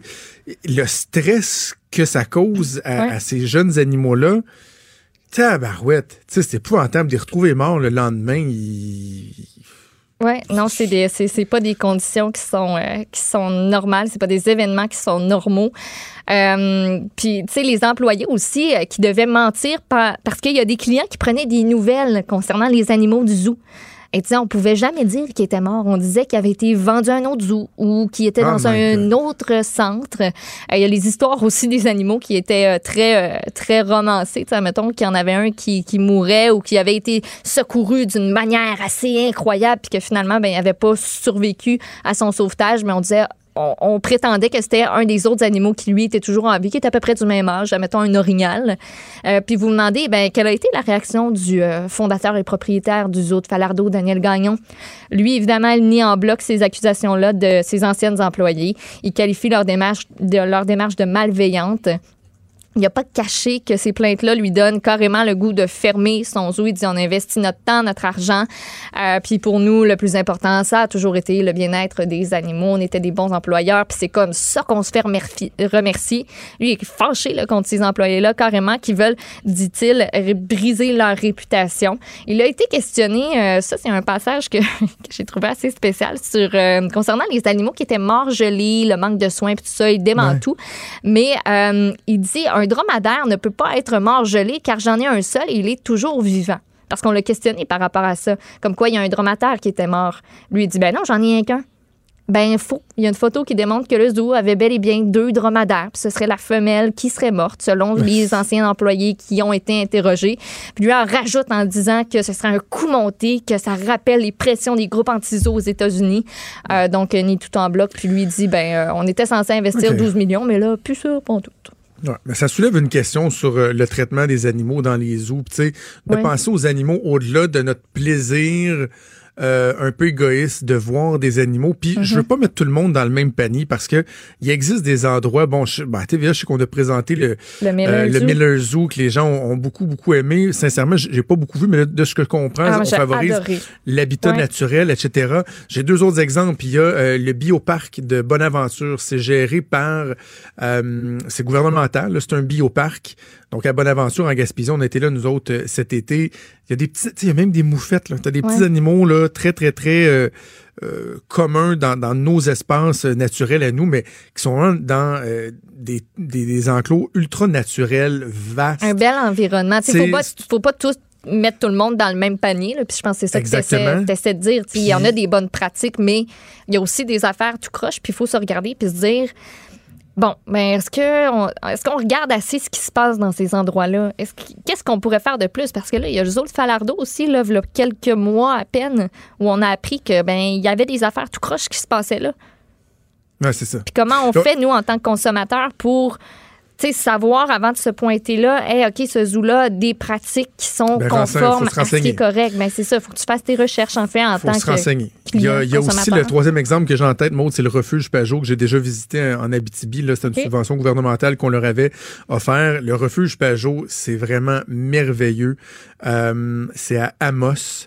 Et c'est vraiment, puis je pense que c'est la même chose aussi pour le bioparc dont je te parlais. Ce sont des animaux qui ne pourraient pas être libres dans la nature parce qu'ils ont été récupérés parce qu'il y avait une blessure, ils ont été soignés et on peut pas juste les relâcher dans leur habitat naturel Ouais. parce que euh, certains vont avoir un problème avec une jambe, euh, bon, un problème X ou euh, Y, faisant en sorte qu'ils survivraient pas. Donc, on prend soin d'eux, ils sont dans leur habitat naturel, les gens peuvent aller les voir, les observer, même dans certains cas, les, côtoyer.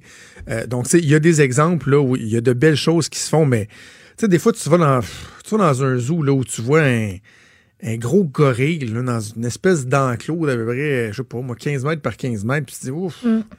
Sais, je dis pas qu'il est maltraité, mais il a pas l'air Tu poses- heureux, là. ouais, tu poses des questions. Puis si, si vous l'avez pas vu, l'émission euh, avec les Miller là, qui, qui ont leur zoo, euh, regardez ça parce que ça montre aussi, tu sais, oui, eux ont des très bonnes pratiques, accueillent des animaux qui sont blessés, des, sont, un, sont un refuge qui est, qui est nécessaire autant pour des animaux qui sont exotiques que, comme tu dis, tu sais, des espèces de petites moufettes ou des petits castors qui, euh, qui normalement n'auraient pas survécu. Mais ça, ça nous fait voir aussi que c'est une job à temps plein, là, puis pas juste temps plein euh, lundi vendredi euh, du 4 à 8. Là.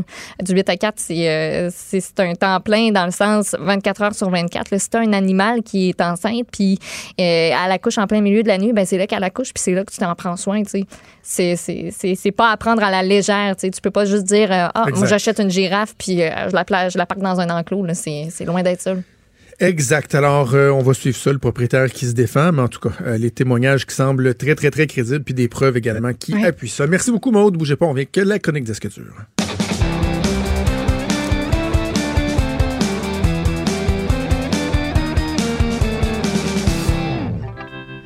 La chronique disque dur avec Stéphane Plante. Salut Stéphane. Salut Jonathan.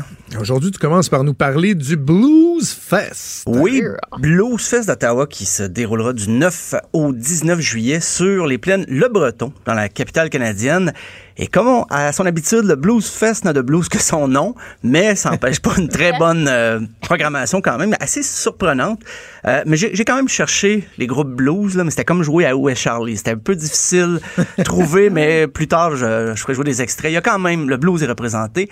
Mais euh, le- la grosse prise, je, je dirais, du, du festival, c'est bien sûr Rage Against the Machine, qui vont être là le, le 18 juillet, comme ils seront à Québec aussi.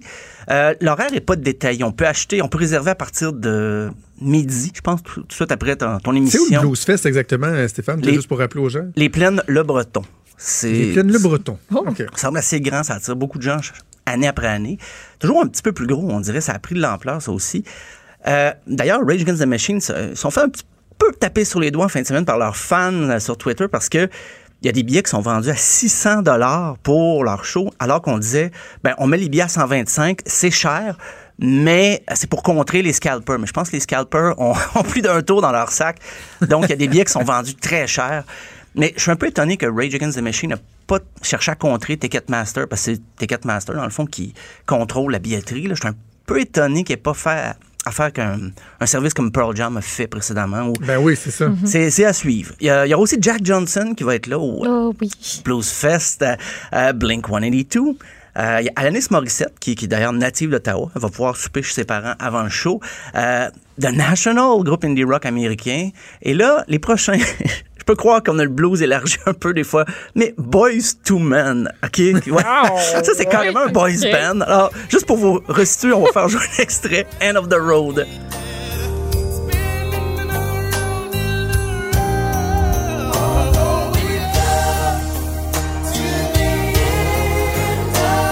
Oh yeah. Oh boy. Là, là, tu les imagines se, se, pro- Ah. se balancer pardon, de gauche à droite en claquant des doigts?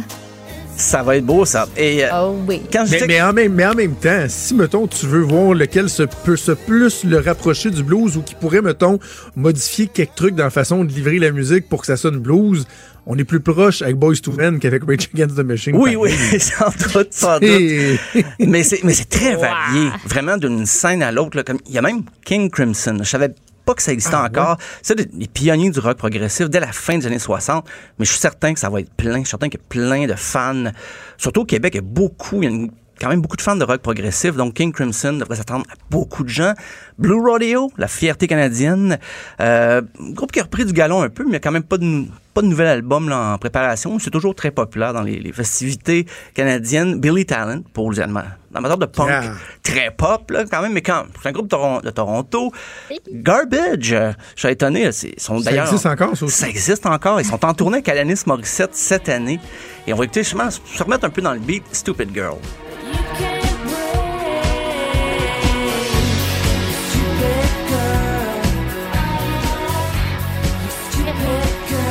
Est-ce qu'ils ont fait d'autres choses à part cette chanson-là? Tu sais, je veux dire, qui a été, non, non, mais qui a été connue, parce que moi, j'ai l'impression que c'est la seule chanson que je connais de Garbage. Ben, le premier album était marquant parce que c'était Butch Vig, c'était le grand producteur du grunge, puis tout le monde attendait ce qu'il allait faire lui-même comme, comme musicien. Mais après ça, c'est vrai que les deux premiers albums ont marché un peu, sont séparés, là, sont revenus, mais il n'y a pas de... Effectivement, là, ils n'ont pas marqué tant que ça après les années 90.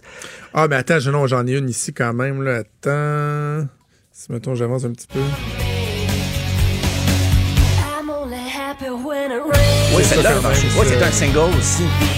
Ah, il y a eu quelques singles, mais c'est surtout concentré dans les deux premiers albums. Ouais, ouais, ouais, voilà. Et- OK. Puis toujours à Ottawa, ben, il y aura Nelly, il y aura Dashboard Confessional, Patrick Watson, euh, DJ Shadow. Quand je dis que ça allait dans toutes les directions, là, mais c'est c'est pas un, c'est pas un reproche. Au contraire, c'est vraiment euh, pour découvrir des, des styles de musique très différents. Euh, Cat Power, Arrested Development, on est dans le groupe important dans le rap des années 90, Bar Brothers de Montréal, euh, Wishbone Ash. Ça, ça m'a étonné parce que c'est un vieux groupe anglais, c'est très niché.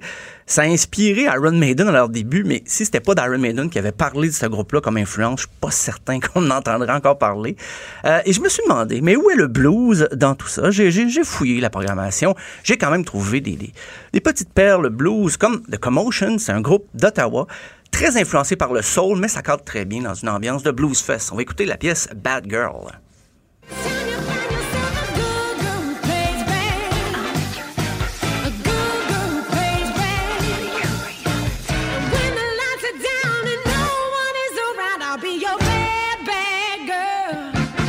Quand même. Oui, ça quand- déménage. C'est, eh, c'est un groupe d'Ottawa, mais j'ai l'impression que les artistes blues sont locaux et ils ont mis dans le bas du poster beaucoup. Donc, il faut, il faut fouiller, mais quand même, il y a des belles euh, trouvailles à faire.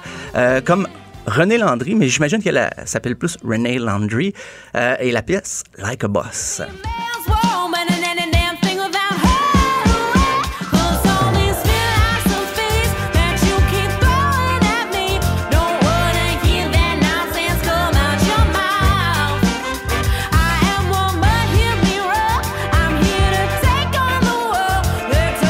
Très bon. Oui, donc ça, C'est très, très bon. ça promet, le- ça soigne un peu parce que le blues, des fois, on peut s'imaginer que c'est très intimiste, très calme et tout ça, mais il y a des pièces quand même plus rythmées. Pour des shows extérieurs, je pense que ça va, ça va lever. Le party va lever, comme on dit. Et, euh, mais je regardais ça, je passais à travers la, la programmation du Blues Fest et euh, je pose la question humblement aux promoteurs de la ville de Montréal, ceux qui organisent des gros shows. Qu'est-ce qui se passe à Montréal cette année? Euh, parce que EV Montréal a décidé de skipper une année sous prétexte qu'il se préparait de quoi de gros, qu'il y avait d'autres shows qui allaient passer à Montréal. Mais, euh, bon, Rage Against the Machine, ça c'est assez flagrant, ils viennent pas à Montréal. Puis je crois pas qu'en 2020, plus tard, ils vont repasser. Viennent à Québec, juste le rappeler. Ça. Et- oui. Oui. Salut Benoît! Et Pearl Jam, même chose, pas de choix à Montréal. À Québec. Et là, je regardais la Québec. méga tournée Weezer, Green Day, Fall Out Boy. Rien de prévu de notre côté. Euh, là, il y a une tournée qui s'est annoncée hier, Korn, Fake No More, Helmet. Rien de prévu pour Montréal.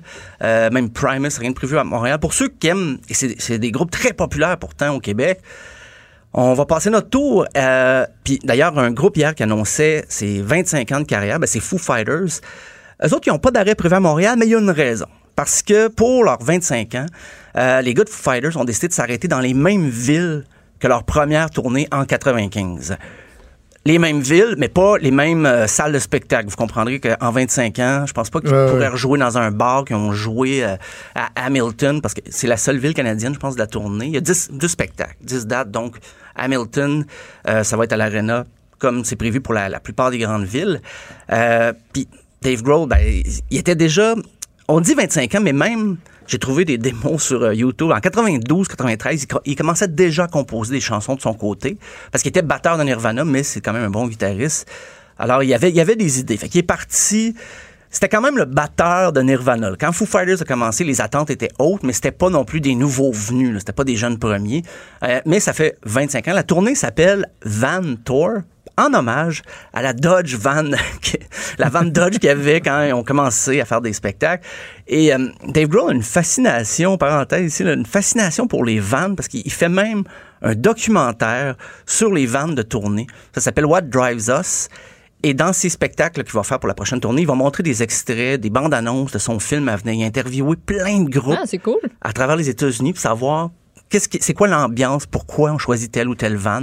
Je suis curieux de voir ça. J'aime bien le, le- l'angle est assez original et on va se rappeler en terminant un, un des premiers hits de Foo Fighters, This Is a Call.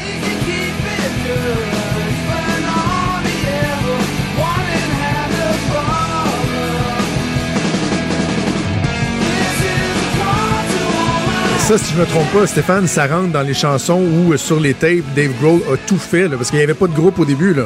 Ouais, non, C'est lui qui chante, euh, qui fait la basse, qui fait la guitare, qui fait la batterie. Il a tout fait tout seul. là. C'est un multi-instrumentiste, puis dès le départ, ben c'est ça, ses démos, il faisait comme ça, il, fait- il prenait ses, ses enregistreuses, là, puis il s'enregistrait lui-même par-dessus ses pistes qu'il venait de faire, puis le premier album a été fait comme ça, là, quand même dans des bonnes conditions, là. mais euh, oui, il s'est trouvé un groupe par la suite, et maintenant, ils sont... Mais j'ai l'impression qu'ils n'ont jamais arrêté. Il n'y a pas eu de Ouais. moment dans la carrière de Foo Fighters où tu dis, ah, OK, ils sont en, sont en break, ils sont en pause. Ils sont toujours, il y a toujours des photos d'eux autres dans C'est fou Twitter. comment le temps passe vite. Là. C'est Ouais, fou, ça, fou, c'est, fou, euh, 25 ans. C'est incroyable. ouais. Euh, c'est incroyable. Hey, je te raconte une anecdote euh, justement qu'on se quitte. hier, je suis, en- je suis embarqué dans ma voiture et euh, sur Spotify, de ce temps-ci, des, des fois, j'écoute euh, un balado que, que je suis d'épisode en, en épisode. Et quand je mets de la musique ici en studio, c'est mon compte Spotify que, que, que j'ouvre. Et là, j'ai rebranché mon téléphone dans l'auto, puis je pèse sur play en me disant euh, c'est mon petit balado qui va repartir. Mais non, c'était les marmottes aplaties, toi, à, à tue-tête. Non! Au moins, c'était C'était pas... la euh, dernière chose que j'avais écoutée avec toi. à la radio hein? ici.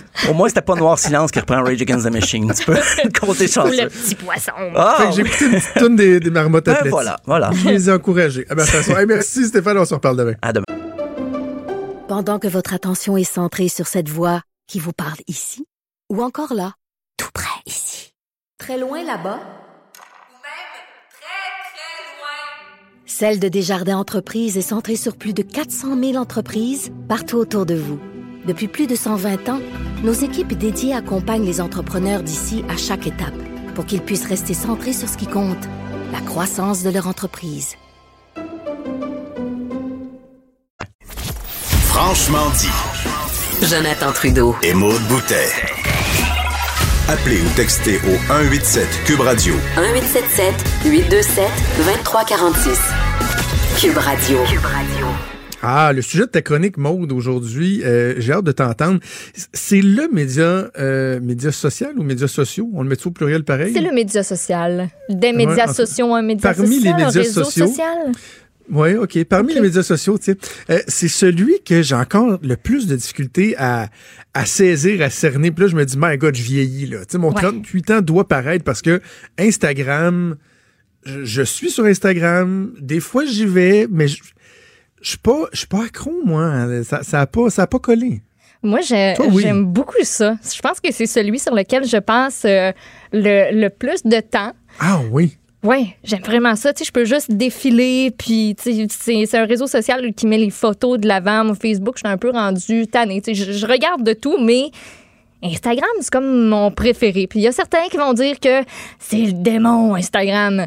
Mais euh, contrairement à ce qu'on euh, à ce qu'on peut croire, tu sais, c'est pas juste du mauvais, c'est pas juste un réseau social qui te fait sentir que t'as pas un corps ni un visage parfait, qui te fait sentir que t'es pas assez Ouais. globe-trotteur, que tu devrais aller dans des destinations plus exotiques plus souvent. Tu sais, il y a de ça, il y a la vente du rêve.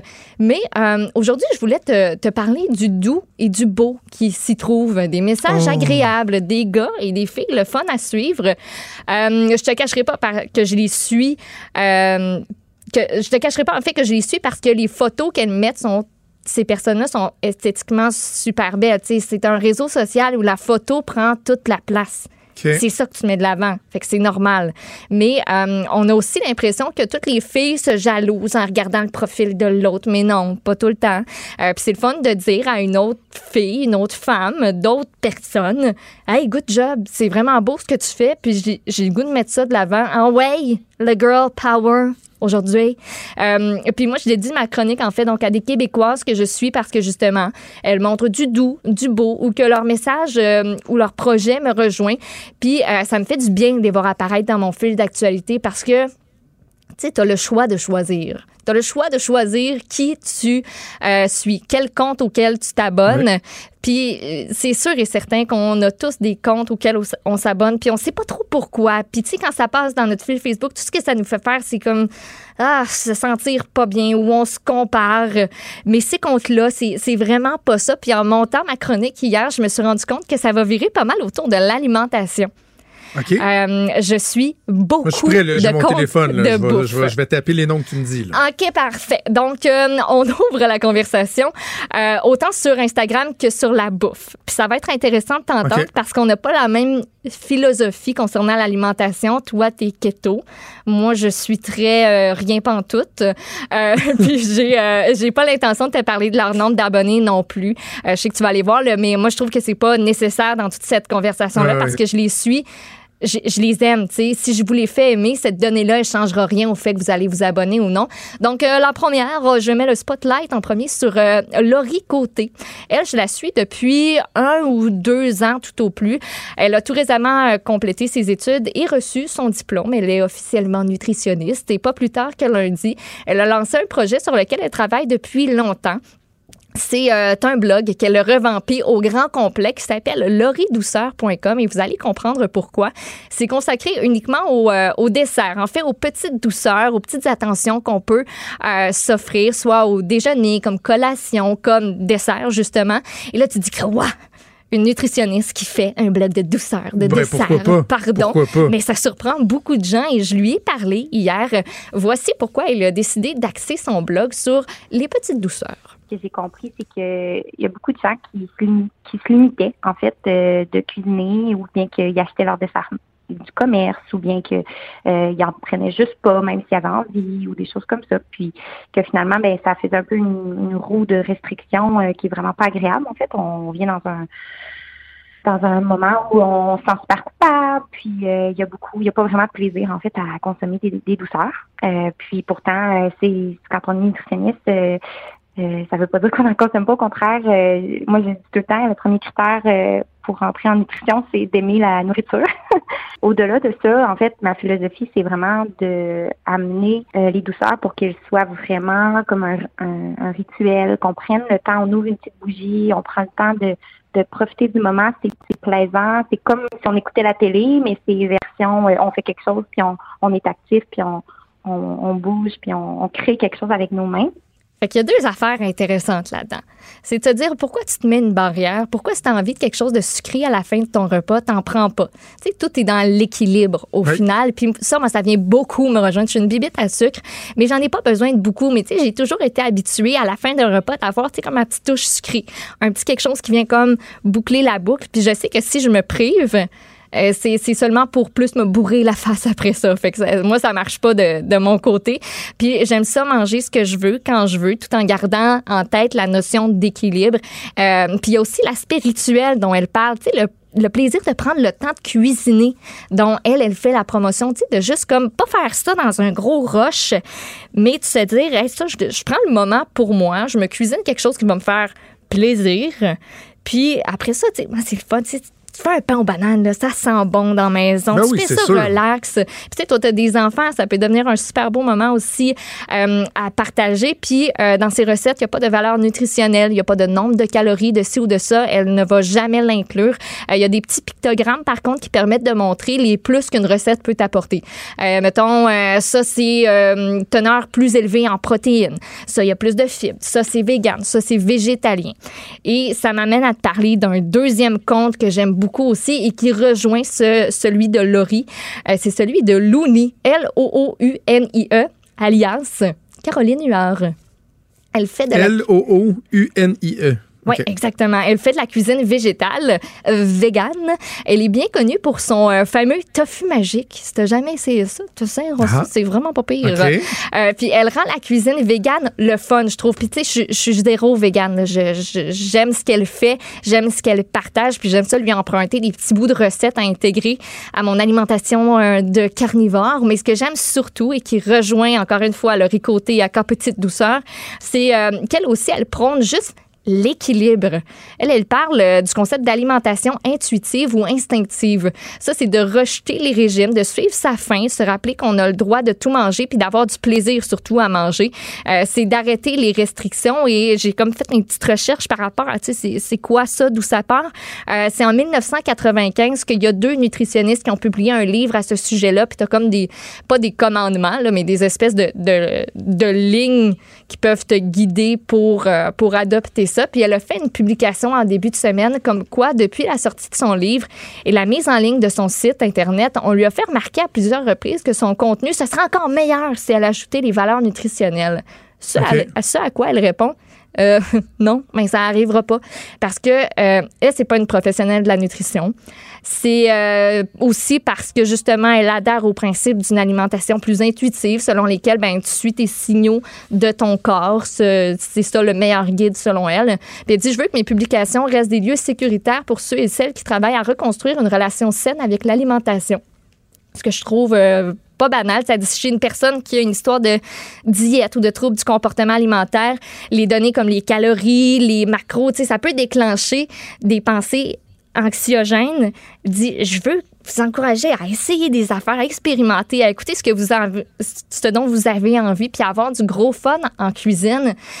C'est juste pour vous dire qu'Instagram, oui, il y a cette culture-là, puis on l'a vu dans un reportage qui a été hyper partagé cette semaine, entre autres. Puis je vais les nommer parce que, ben, euh, crime, je trouve qu'ils ont fait de la, la belle job, de la belle job, un reportage de Rad qui exposait euh, vraiment les ce que ça a eu comme impact Instagram, c'est la création, euh, c'est pas un mythe là. Instagram et Snapchat ont vraiment créé des idéaux, un, visage type, quelque chose à atteindre, puis les gens veulent ressembler à ça. Puis je trouve que ces deux filles-là font juste te dire comme, hey, fais donc ce que tu as envie de faire. Puis moi, je te donne comme tous les outils, prends ce que tu veux. Puis leur compte est super beau visuellement, ils ont des beaux messages. Fait que moi, j'avais le goût, tu sais, de partager ça parce que je peux faire ce que je veux, c'est ma chronique. Ben oui. Mais je trouve ça bien parce qu'effectivement, que la- l'image qu'on a un peu d'Instagram, c'est ça. C'est juste le, le trait patenté. Le... Puis en même temps, c'est correct parce que c'est correct pour les gens qui vont aller sur Instagram juste pour regarder les affaires, euh, s'aérer un peu l'esprit, pas trop réfléchir, Mhm. puis de prendre ça pour ce que c'est. Par contre, là où il peut avoir un, un effet un peu plus pervers, c'est quand ça devient vraiment la référence. là. Tu sais, L'idéal, comme tu parles. Euh, puis tu sais, c'est c'est intéressant de voir des fois le, le soin avec lequel les gens vont tout penser en fonction de comment ça va sortir. Tu sais, Eh je te oui. donne un exemple. Quand j'ai fait le, le concours de, de drink de mixologie à l'atelier, que, que j'ai remporté le prix du jury, je me On va le encore. mentionner, oui. J'ai assez hâte d'aller prendre un petit faux daiquiri euh, à l'atelier. Euh, à un moment donné, il y a... Tu pensais que c'était une machine à popcorn? C'est Max qui a fait ça. J'ai vraiment fait un gros saut de ma Max, face. Max, il y avait la, quelque chose. il y avait la clap pas loin, Max. Euh, à un moment donné, il y a deux filles qui sont venues prendre euh, un drink, puis là, ils sont revenus en prendre un autre parce qu'ils l'avaient bien aimé. Ouais. Et là, la, la fille, elle me dit, euh, je peux-tu changer comme la présentation du verre? Là, je ben oui, puis là, on avait une table super décorée, on avait même des bâtons de cannelle, des. Là, elle me dit, euh, ça te dérange si je prends un bâton de cannelle? Je- Euh, non, ça me dérange pas. Je peux-tu prendre telle affaire, telle affaire? Et là, je me rends compte que tout ça, C'est mon en fait, elle me le dit, elle dit c'est parce que c'est pour une photo Instagram. Fait que là, je fais comme, écoute, il n'y a aucun problème. Faire, toi. Mais tu sais, la, la restée devant notre petit bar pendant peut-être trois minutes à planifier sa photo Instagram. Là, ils l'ont repris trois, quatre fois, déplace le petit bâton de cannelle. Je aïe, aïe, tu sais, c'est quand même assez. Puis je, je le juge pas, là, c'est correct, mais c'est quand même assez intense, là, tu sais, Ouais. de vraiment de tout mettre en scène pour que la photo soit parfaite. Mais, euh, tu sais, ce que tu dis des gens qui veulent juste comme avoir un compte feel good, qui, qui amène pas la culpabilisation, Non, qui ça. propage de, de bonnes valeurs, des valeurs saines. Euh, Il y en je a. trouve que c'est bien. Je trouve Ouais. que c'est bien. Puis, tu sais, je- je veux pas non plus, euh, dans cette chronique-là, dénigrer, par exemple, les filles qui, qui mettent juste des photos d'elles-mêmes ou qui font la promotion de, de maillots de bain puis qui s'exposent sur les réseaux sociaux. Elles ont les raisons de le faire, j'imagine. Ce sont des raisons qui leur sont très personnelles. Puis si elles sont à l'aise là-dedans, ben tant mieux. Mais je veux juste vous dire que, si vous voulez pas voir ça, abonnez-vous pas. Laissez-les vivre. C'est du ça. vivre et laisser vivre. Moi, je vis mon Instagram d'une manière différente que, euh, je sais pas, ma collègue Marie-Pierre ou ma collègue Geneviève ou peu importe, on suit pas les mêmes personnes. On a nos raisons de, de suivre. euh, tu sais, moi, je suis euh, ben des comptes de pitching qui sont ben, ben cute aussi. Là, ça, ça, ça arrive, ça aussi. Puis c'est du gros feel good. Euh, donc, euh, tu sais, il y, y en a pour tout le monde. Puis juste garder en tête que, ben, on en fait l'utilisation qu'on en veut, mais que c'est pas le yard en personne. Veux-tu redonner le, le, redonner le nom des deux comptes dont tu as parlé pour les gens Oui, qui voudraient euh, euh, les suivre? Il y a les Laurie? Côté. Donc, Laurie Douceur. LaurieDouceur.com, c'est ça son site euh, Internet, son blog. Et il y a aussi euh, Looney, L-O-O-U-N-I-E, Caroline Huard. Et ça, ce sont euh, deux filles bien, bien le fun à suivre. Je vous les recommande. Toi, toi aussi, tu es là, Maud, Maud Oui. Bout? Maud Bout. Eh, mais tu, tu remarqueras, ça fait vraiment longtemps que j'ai. Avant, j'en mettais beaucoup des photos. Puis Photos de pêche, Oui, à pêche? à pêche, des photos de. J'aimais, j'aimais bien ça pour vrai. Je trouvais ça le fun de, de faire ressortir un petit côté euh, artistique de filles qui tentent Ben oui, de, prendre photos quelques, photos. Puis euh, j'ai, comme arrêté ça. Peut-être qu'à un moment donné, ça va me repogner, mais là, je suis plus, euh, je suis plus voyeur euh, que, que, que productrice euh, de contenu. Moi, j'ai genre cinq ou six photos. C'est pas mal ça. Vous pouvez me je suivre, mais, je mais je vais essayer dans. je pense d'en que je, je te suis même pas, je pense. Je te suis? Je sais pas, je Ben, pense. je pense que oui. Ben, peut-être. Ben, ben oui, Ça serait bien le que bout oui. de la chenoute que tu me suives même pas, ma co-animatrice.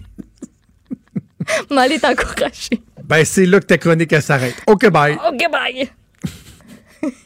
Vous écoutez Franchement dit. Euh, Maud, il nous reste euh, quoi, quelques minutes pour, Oui. euh, pour le show. Je, je- il y a deux sujets sur lesquels je voulais euh, revenir. Premièrement, je veux pas encore euh, écœurer un peu euh, les louches, les louches qui me suivent, mais dans la discussion avec l'être louche au propos louche qu'on avait eu, un moment donné, il avait parlé d'assimilation. Et euh, Frédéric Bastien, le candidat euh, déclaré à la chefferie du Parti québécois, a des visées qui sont très arrêtées au niveau de l'immigration, ce qui va donner d'ailleurs, je pense, un, un clash assez intéressant lors euh, de la course. Et il a mis en ligne une vidéo. Il y a, quoi, c'était le 16 février, donc ça fait trois jours de ça. Pas une grande diffusion, là, 2200 vues, une vidéo qui qui marquera pas l'histoire en termes de, de- de charisme, de mise en scène et de tout ça. C'est pas comme les vidéos de Québec solitaire, mettons. Non, non, solidaire, non. d'air, d'air. Non, non, Voyons, euh, c'est ça, oui. solitaire? tout solitaire. Euh, Monsieur Bastien ne déborde pas de charisme. Je trouve qu'il a amené plusieurs bonnes idées euh, sur la place publique euh, au cours des derniers mois. C'est notamment lui qui nous a éveillés sur euh, la juge là, à la cour qui avait un billet contre la loi 21. Puis bon, je le trouve, je le trouve pertinent. Mais là, sur l'immigration, dans cette vidéo-là, j'en ai un petit extrait, on peut peut-être l'écouter. on peut s'en servir pour renforcer le fait français au Québec. Je vais prendre un exemple, l'exemple d'une ancienne vague d'immigration, les Irlandais qui sont arrivés au Québec au 19e siècle. Eh bien, ces Irlandais sont arrivés chez nous, ils se sont intégrés à la communauté canadienne-française, plusieurs d'entre eux, des dizaines de milliers d'entre eux, au fil des générations, ils se sont assimilés à notre culture. Et j'emploie le c'est la- tu vois, bon, dans son sens le plus noble. J'ai ça, c'est un l'impression des d'être un j'avais cours eu. d'université. Oui, ben ça, tu Mais vois un peu le, le- ton. euh, ça fait dont- très professoral, très je vous dicte. Oui, un peu, c'est très statique, là, mais en tout cas, mais sur le propos, donc lui ramène cette notion-là d'assimilation qui m'avait beaucoup dérangé dans l'autre entrevue euh, la semaine dernière et parle de l'assimilation à son sens le plus noble. Et je voulais juste dire un mot sur l'exemple dont il parle. Euh, il parle, c'est un historien, Frédéric Bastien, là, il connaît son affaire, euh, il, il me battrait à plate couture dans un débat sur l'histoire, sur les vagues d'immigration. Mais il parle de l'exemple de l'immigration de l'Irlande, qui essentiellement, là, c'est- au 19e siècle, euh, je voyais, là, en 1815, 1870, il y a des centaines de milliers qui sont arrivés au Canada par la suite, des Irlandais catholiques qui sont arrivés euh, au Québec. Et ils ont eu une immigration totale, pleine et entière. Et là, il fait référence dans sa vidéo notamment à. Daniel Johnson, qui était chef libéral, premier ministre, etc. Et là, il dit c'est cette immigration-là qu'il faut viser. Lorsqu'il parle d'assimilation, il parle de cette assimilation-là. Je- veux juste dire que, à mon sens, tu peux pas comparer une immigration qui a eu lieu au 19e siècle à la réalité du 21e siècle. Les immigrants, par exemple, irlandais, qui partaient sur un bateau, mettons, et qui s'en venaient ici, étaient totalement déracinés dès le moment où ils quittaient leur terre natale. Ils arrivaient ici, oui, avec un certain bagage culturel, mais au niveau de ce qui leur était offert, n'avaient d'autre choix que de complètement s'intégrer dans, dans, dans cette culture-là. Et je suis certain que pour bien des gens, ça n'a pas été facile de ne pas être capable de faire vivre leur, leur culture, leurs origines, de par une coupure totale et complète. Ouais, il pouvait même envoyer une coupe de lettres une fois de temps en temps, puis ça, ça cheminait en bateau, etc. Mais aujourd'hui, un immigrant qui arrive euh, au Québec arrive avec tout son bagage culturel et aussi un, un lien avec euh, là d'où il vient, tu sais. C'est-à-dire euh, que ce soit les médias sociaux, l'Internet, Mhm. la capacité de, con- de continuer à, à, à voir ce qui se passe là d'où tu viens, à ce que la culture devienne vivante. Donc, je trouve que c'est un peu utopique de penser qu'on pourrait reproduire le même genre d'immigration qu'il y a eu au 19e siècle, aujourd'hui au 21e siècle, avec la réalité que l'on connaît. Ce qui ne veut pas dire qu'on ne peut pas favoriser une intégration pleine et entière, euh, tout en gardant un- un- un- un- une certaine culture de base, mais en suscitant l'adhésion à notre modèle québécois, à nos valeurs. Bref, j'ai encore beaucoup de difficultés avec le- l'emploi du terme euh, assimilation. On va Mhm. assurément avoir l'occasion d'en reparler. Un débat qui va euh, faire réagir dans le cadre de la course à la chefferie du Québec, mais je voulais apporter cette précision-là. C'est déjà tout pour nous. Maude, merci beaucoup à Maxime Lacasse à la mise en onde, à Mathieu Boulay à la recherche. D'habitude, je dis, je vous donne rendez-vous demain 10 h, mais non, c'est pas vrai. Je vous donne rendez-vous demain 6 h parce que je vais remplacer Benoît pour euh, les deux prochains jours qui a une bonne grippe d'homme et euh, je serai toujours fidèle au rendez-vous avec toi. Oui, c'est ça, je me demain demandais, à tu- 10 tu vas-tu h. être là? Oui, oui, oui. on, faire de la journée. joute. On va faire, on va faire des bonnes journées. On vous donne rendez-vous demain. Je vous souhaite une excellente journée. Salut.